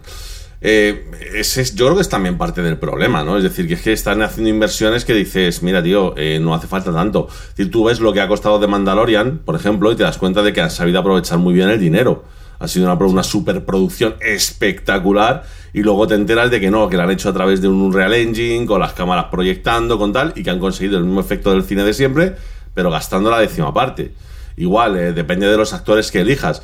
Es lo de siempre. Es decir, oye, siempre hemos tenido actores que han cobrado más y siempre hemos tenido actores que han despuntado en una película, ¿no? Pues tocará hacer películas en las que les toque despuntar a algunos actores sin cobrarse la mitad del presupuesto de la película, que no tiene mucho sentido, honestamente. ¿eh? Es decir, Pero yo con todo- pasa, pasa. No, no, no, claro que pasa, por supuesto que pasa, pero con todo mi cariño y mi amor eh, no tiene ningún sentido. Es decir, yo lo siento mucho, es decir, pero de verdad me estás diciendo que el aporte de cualquiera de los de Marvel es tanto en la película como para tenerse que llevar un 10% prácticamente del presupuesto de la película. No me fastidies. O sea, no me fastidies, no tiene ningún sentido. Es decir, el coste de producción de una película no puede ser simplemente los actores que tiene, que se les tenga que pagar una barbaridad porque tienen un caché. Eh, vamos a relajarnos un poco, ¿no? Es decir, que a lo mejor también ese es parte del problema. Porque, Sí, claro, de hecho, Infinity War y Endgame, entre las dos, tenían un presupuesto de 500 millones, ¿vale? Principalmente porque había que pagarle el caché a Chris Evans, a Robert Downey Jr., Claro. a, en fin, a todos, Claro, básicamente. pero es, es- es a lo que voy. O sea, de verdad me estás diciendo que para. Creo que decir- Robert Downey Jr. cobró 90 millones de dólares. No sé, no sé cuál es la cifra. La, Solo él, no, no la sé exacta, pero, me da o sea, igual, ojito. ¿sabes? Es decir, nadie me puede decir que es que vale eso. O sea, no, tío, no. Es decir, que el personaje es fundamental, sí, coño. Pero de verdad me está diciendo Robert Downey Jr. que es que sin su interpretación mágica. eh, no, tío, o sea, no nos flipemos. Es decir, nos gusta todo mucho, a mí me encanta, me parece que el personaje que ha hecho es increíble. Pero es lo que te digo, a lo mejor lo que no se puede justificar es que en una peli de 250 millones, 45 se la lleve un tío por poner su cara, básicamente. Es decir, sí, será muy buen actor, pero también son buenos actores los que tienen alrededor y es simplemente pues, porque ha conseguido un caché a lo largo del tiempo. Eh, es que a lo mejor es parte del problema ese, ¿no? Es decir, de hecho, eh, ahí tienes películas que han ganado hasta un Oscar, como la de Parásitos, que los, que los actores no lo conocían, de esos son coreanos, que no los conocen ni su padre ni su madre, y hacen una actuación perfecta. Sí. Absolutamente perfecta, ya está. o sea, yo lo siento. hasta John Cena es capaz de hacer una buena actuación. Que lo Coño, claro, lo, acabamos de decir. O sea, es decir, John Cena no se ha dejado con el culo torcido, quiero decir. O sea, es que eh, es lo que te digo. Es decir, también parte del problema es ese. Es decir, claro, nos estamos subiendo a unas motos que dices, colega, eh, de verdad. O sea, decir, de verdad, o sea, no, no es necesario, tío. Es decir, bájate un poco de, donde, de lo que estás haciendo y posiblemente puedas tener cosas más rentables que lo que estás haciendo ahora mismo y no tendrás que hacer ese esfuerzo que estás haciendo ahora mismo. O sea, decir, yo lo siento mucho por ciertos actores, lo siento mucho por ciertos directores, productores. Si todo está muy bien. Pero, tío, cuando no salen las cuentas es que hay algo que no está bien. Mira, saber dónde se está gastando el dinero y a lo mejor ese, ese era el problema, simple y llanamente, ¿sabes? Sí, sí, sí. Y luego también hay otros factores. Por ejemplo, yo estaba el otro día leyendo que la peli de The Batman, que precisamente me he acordado porque has comentado el tema de del Stagecraft, ¿vale? Que es esta tecnología basada en Unreal Engine que permite la proyección y tal. Esta tecnología se ha usado en The Batman, ¿vale? Para que la gente lo sepa, todas, eh, todas las escenas que están en el edificio, en e- en ese edificio en construcción donde se encuentran eh, Gordon y Batman en muchas ocasiones y que luego también está allí eh, Batwoman y que siempre se ve como en una luz de atardecer, etcétera. Ese edificio es, es Stagecraft, ¿vale? O sea, ese escenario es Stagecraft y eh, hay muchos más escenarios durante la película que utilizan esta, esta tecnología y que ha conseguido abaratar costes. Aún así, The Batman ha costado 200 millones porque Robert Pattinson se ha llevado su buen pellizco y porque también los costes derivados del COVID han subido un montón la producción. Y alguno dirá, bueno, ¿qué son los costes derivados del COVID? Pues no solo todo lo que supone los protocolos anti-COVID que han supuesto que el rodaje fuera mucho más lento y por lo tanto más días que pasan de rodaje, mayor es el coste, sino que encima han tenido que parar la producción varias veces y eso es un coste que se va acumulando, pues porque pilló el COVID el propio Pattinson, luego pilló el COVID parte de la eh, gente de producción, etcétera, etcétera. O sea que en ese sentido, por eso ha visto un poco aumentado, pero efectivamente, en determinadas ocasiones que lo que le pasa, por ejemplo, volviendo a lo de lo que comentábamos de HBO Max, que el nuevo director de HBO Max nos hable que una película de Warner va a tener que ser una gran película de gran presupuesto de 150, 200 millones, pues hostia, es que es como para decir, vale, pero es que eso cómo lo rentabilizas, porque eso solo lo puedes rentabilizar en cine, y si el cine no termina de funcionar correctamente, o te pasa, como le ha pasado a muchas producciones, que no te dejan estrenar en China, que es un buen pellizco el que pierdes, si la comisión de China no te permite estrenar porque patata, ¿vale? Pues porque no permitieron estrenar Sanchi, porque decían que la representación de orientales era muy mala. No permitieron estrenar Eternals porque dos hombres se daban un besito. Eh, cosas así, pues, eh, pues entonces al final pierdes ahí una inversión, eh, o sea, un, un posible beneficio bastante alto dentro de un, de un país. Desde luego, es un poco es bastante complejo en ese sentido, sobre todo en un momento en el que los gustos están cambiando, la forma de consumir está cambiando, la forma en la que valoramos los productos está cambiando y en el que también creo que no beneficia el hecho de que haya tanto contenido tan rápido y en tan poco tiempo, ¿vale? O sea, es que al final eh, cada semana tenemos cosas nuevas que ver y, y llega un momento en el que eso puede llegar a saturarnos un poco y a no darle la importancia que tiene un producto que a lo mejor han sido años de desarrollo para llegar a un producto de esa calidad y que perdamos un poco la perspectiva de lo que cuesta ¿no? hacer un poco la, las cosas en ese sentido. Yo creo que es un poco el, el gran peligro. Pero bueno, esa sería un poco la, la, tema. ¿Cómo lo ves tú así un poco ya para conclusiones finales y ya vamos cerrando el, episodio? No, bueno, yo, la conclusión final que daría de todo esto es que pues todas estas productoras, todos los que están llevando este negocio, yo creo que tienen un momento ahora mismo para, para mirar cómo está el mercado y empezar a tomar decisiones un poco más serias, ¿no?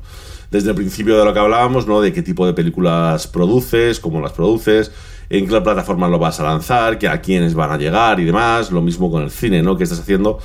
Eh, yo creo que ha llegado el momento en el que van a tener que repensarse un poquito cómo lo están haciendo porque da la sensación, o por lo menos, da, insisto, da la sensación, a lo mejor luego no es así, pero por lo que están diciendo que la rentabilidad se les está empezando a caer, ¿no? que no empieza a funcionar todo lo bien que ellos querrían y tal.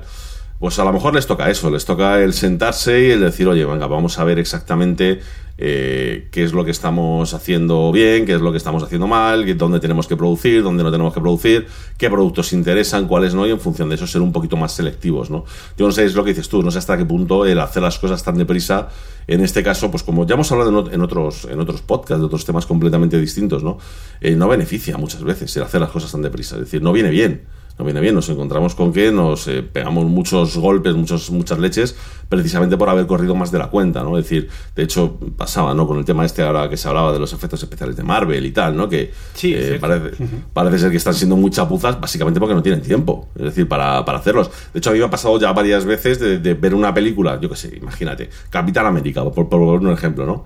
Y a las dos semanas se estrena en el cine otra peli de Chris Evans. Dices, eh, pero vamos a ver. ¿Cómo coño es posible? Es decir, como el protagonista de una peli que se supone que se está ahorrando durante un año, simultáneamente está estrenando otra película y para dentro de tres semanas hay otra. Y dices, ¿pero qué dices? Es, es una saturación muchas veces que es muy bestia y, pues eso es decir, saturación, películas hechas más deprisa, con el objetivo pues este más de entretener que de que sea una buena película, bueno, que no está mal, pero se ve que es un negocio que no está terminando de funcionar, pues bueno, tendrán que revisarlo un poco, ¿no? Porque además no olvidemos una cosa y es que el- lo llevamos diciendo mucho tiempo, ¿no?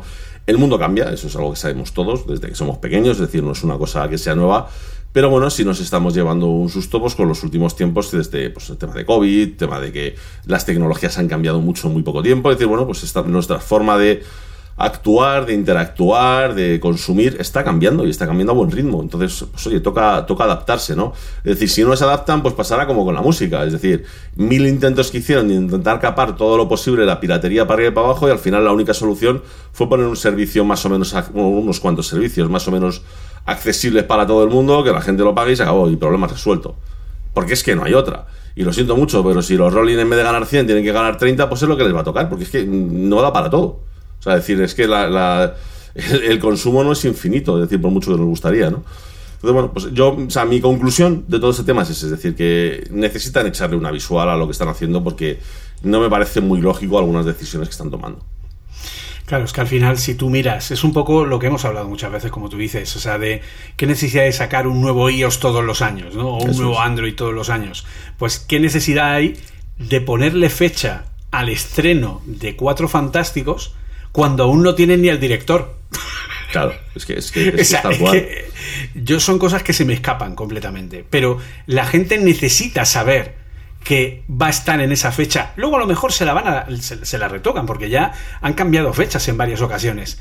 Pero claro, es que eso, en el momento en el que no tienes tiempo para cerrar bien el producto, te encuentras cosas, pues como lo que efectivamente pasa en Doctor Strange. Yo no sé si has visto Doctor Strange en el Sí. multiverso de la locura. Tiene escenas con una calidad de efectos brutal y otras que dice, hostia, es que parece el Doctor Who. Sí, O sea, no- no- tal cual, tal cual, tal cual. o sea, no, no tiene término medio. O sea, es como o se ve de la hostia o se ve como que lo han hecho con un croma cutre 0,3. Venga, rápido, rápido, sácalo. Bueno, de hecho, ya ha habido, eh, históricamente, ya ha habido eh, películas o series que han tenido versiones.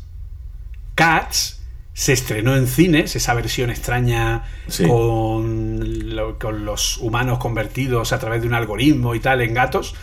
Eh, esa película tuvo una segunda versión a las dos semanas que se envió a los cines, que era una actualización que mejoraba los efectos especiales. Sí, sí.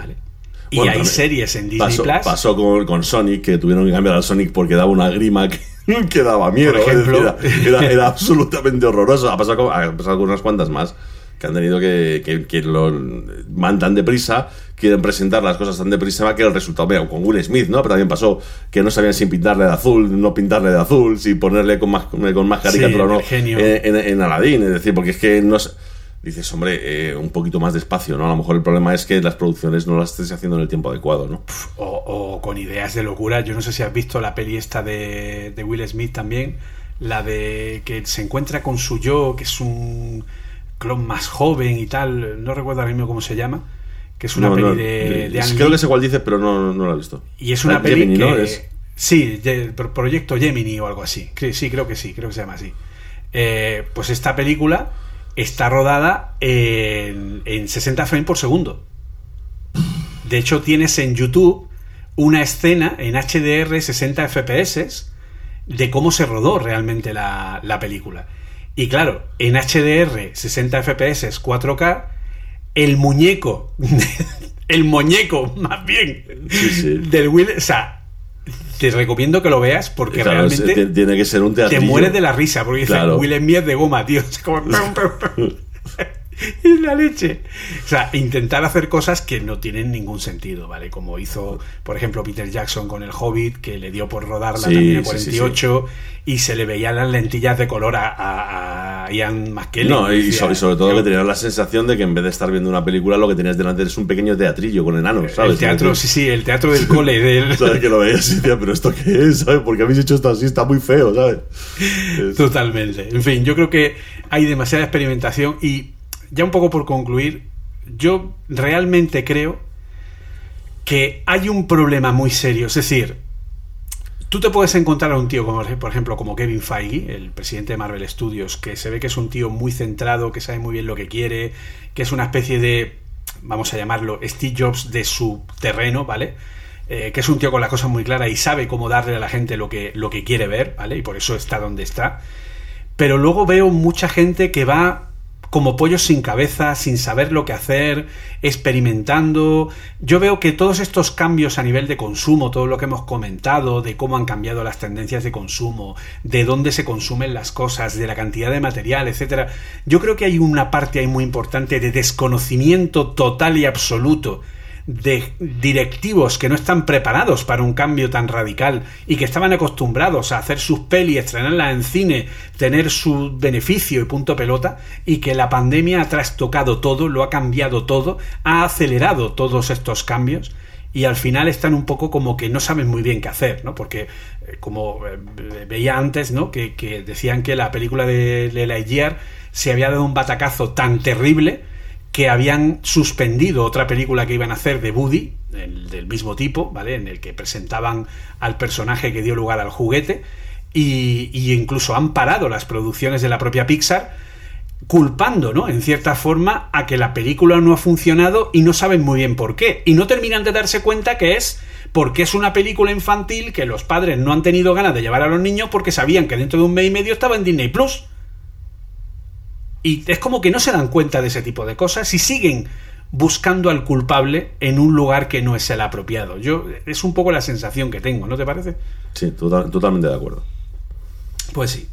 Así que bueno, pues eh, poco más. Muchas gracias a todos por estar aquí. Espero que, como siempre, lo único que queremos aquí es que uséis vuestro cerebro, que para eso traemos todos uno, o eso dicen, y bueno, pues que pensemos, razonemos, un poco eh, nos planteemos las cosas, no aceptemos eh, lo que se nos dice así de primera, sino que tengamos nuestros propios razonamientos, etcétera. Y bueno, pues esperamos vuestros comentarios, como siempre, a través de Twitter. Ya sabéis que podéis encontrarme a mí personalmente como JCF Munoz a través de Twitter. Y bueno, pues siempre podéis mencionar si sois capaces de poner bien el nombre del podcast, enhorabuena. Y nosotros lo hacemos porque está metido en el corrector ortográfico. Exactamente. Y, y nada, y nos oímos pronto, eh, si Jobs quiere, como suele decirse, ¿no? Efectivamente, si queréis que, por mi parte, ¿no? Muchas gracias, Julio, por supuesto, por un día más en la nave, por cap- co-capitanear esta nave, llevarla a buen rumbo. Eh, lo de siempre, si queréis contactarme, contarme alguna cosilla, algo por el estilo, arroba Oliver Navani, tú en Twitter, Instagram.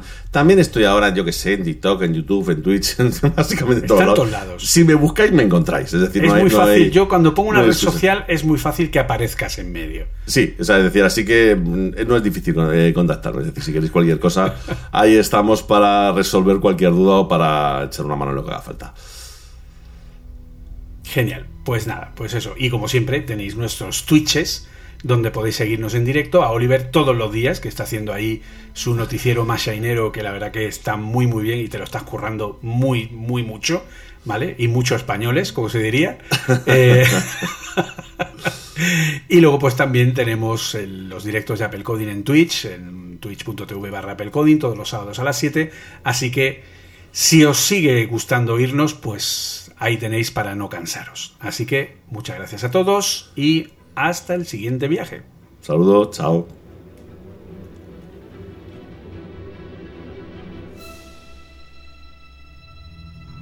Sabemos que estáis ahí. Percibimos vuestra presencia. Sabemos que tenéis miedo, nos teméis a nosotros. Teméis el cambio, pero no conocemos el futuro. No hemos venido para deciros cómo acabará todo esto. Al contrario, hemos venido a deciros cómo va a comenzar. Vamos a terminar el episodio y vamos a enseñarles a todos lo que vosotros no queréis que vean. Les enseñaremos un mundo sin vosotros. Un mundo sin marketing y sin controles, sin límites ni fronteras. Un mundo donde cualquier cosa sea posible. Lo que hagamos después es una decisión que dejo en vuestras manos.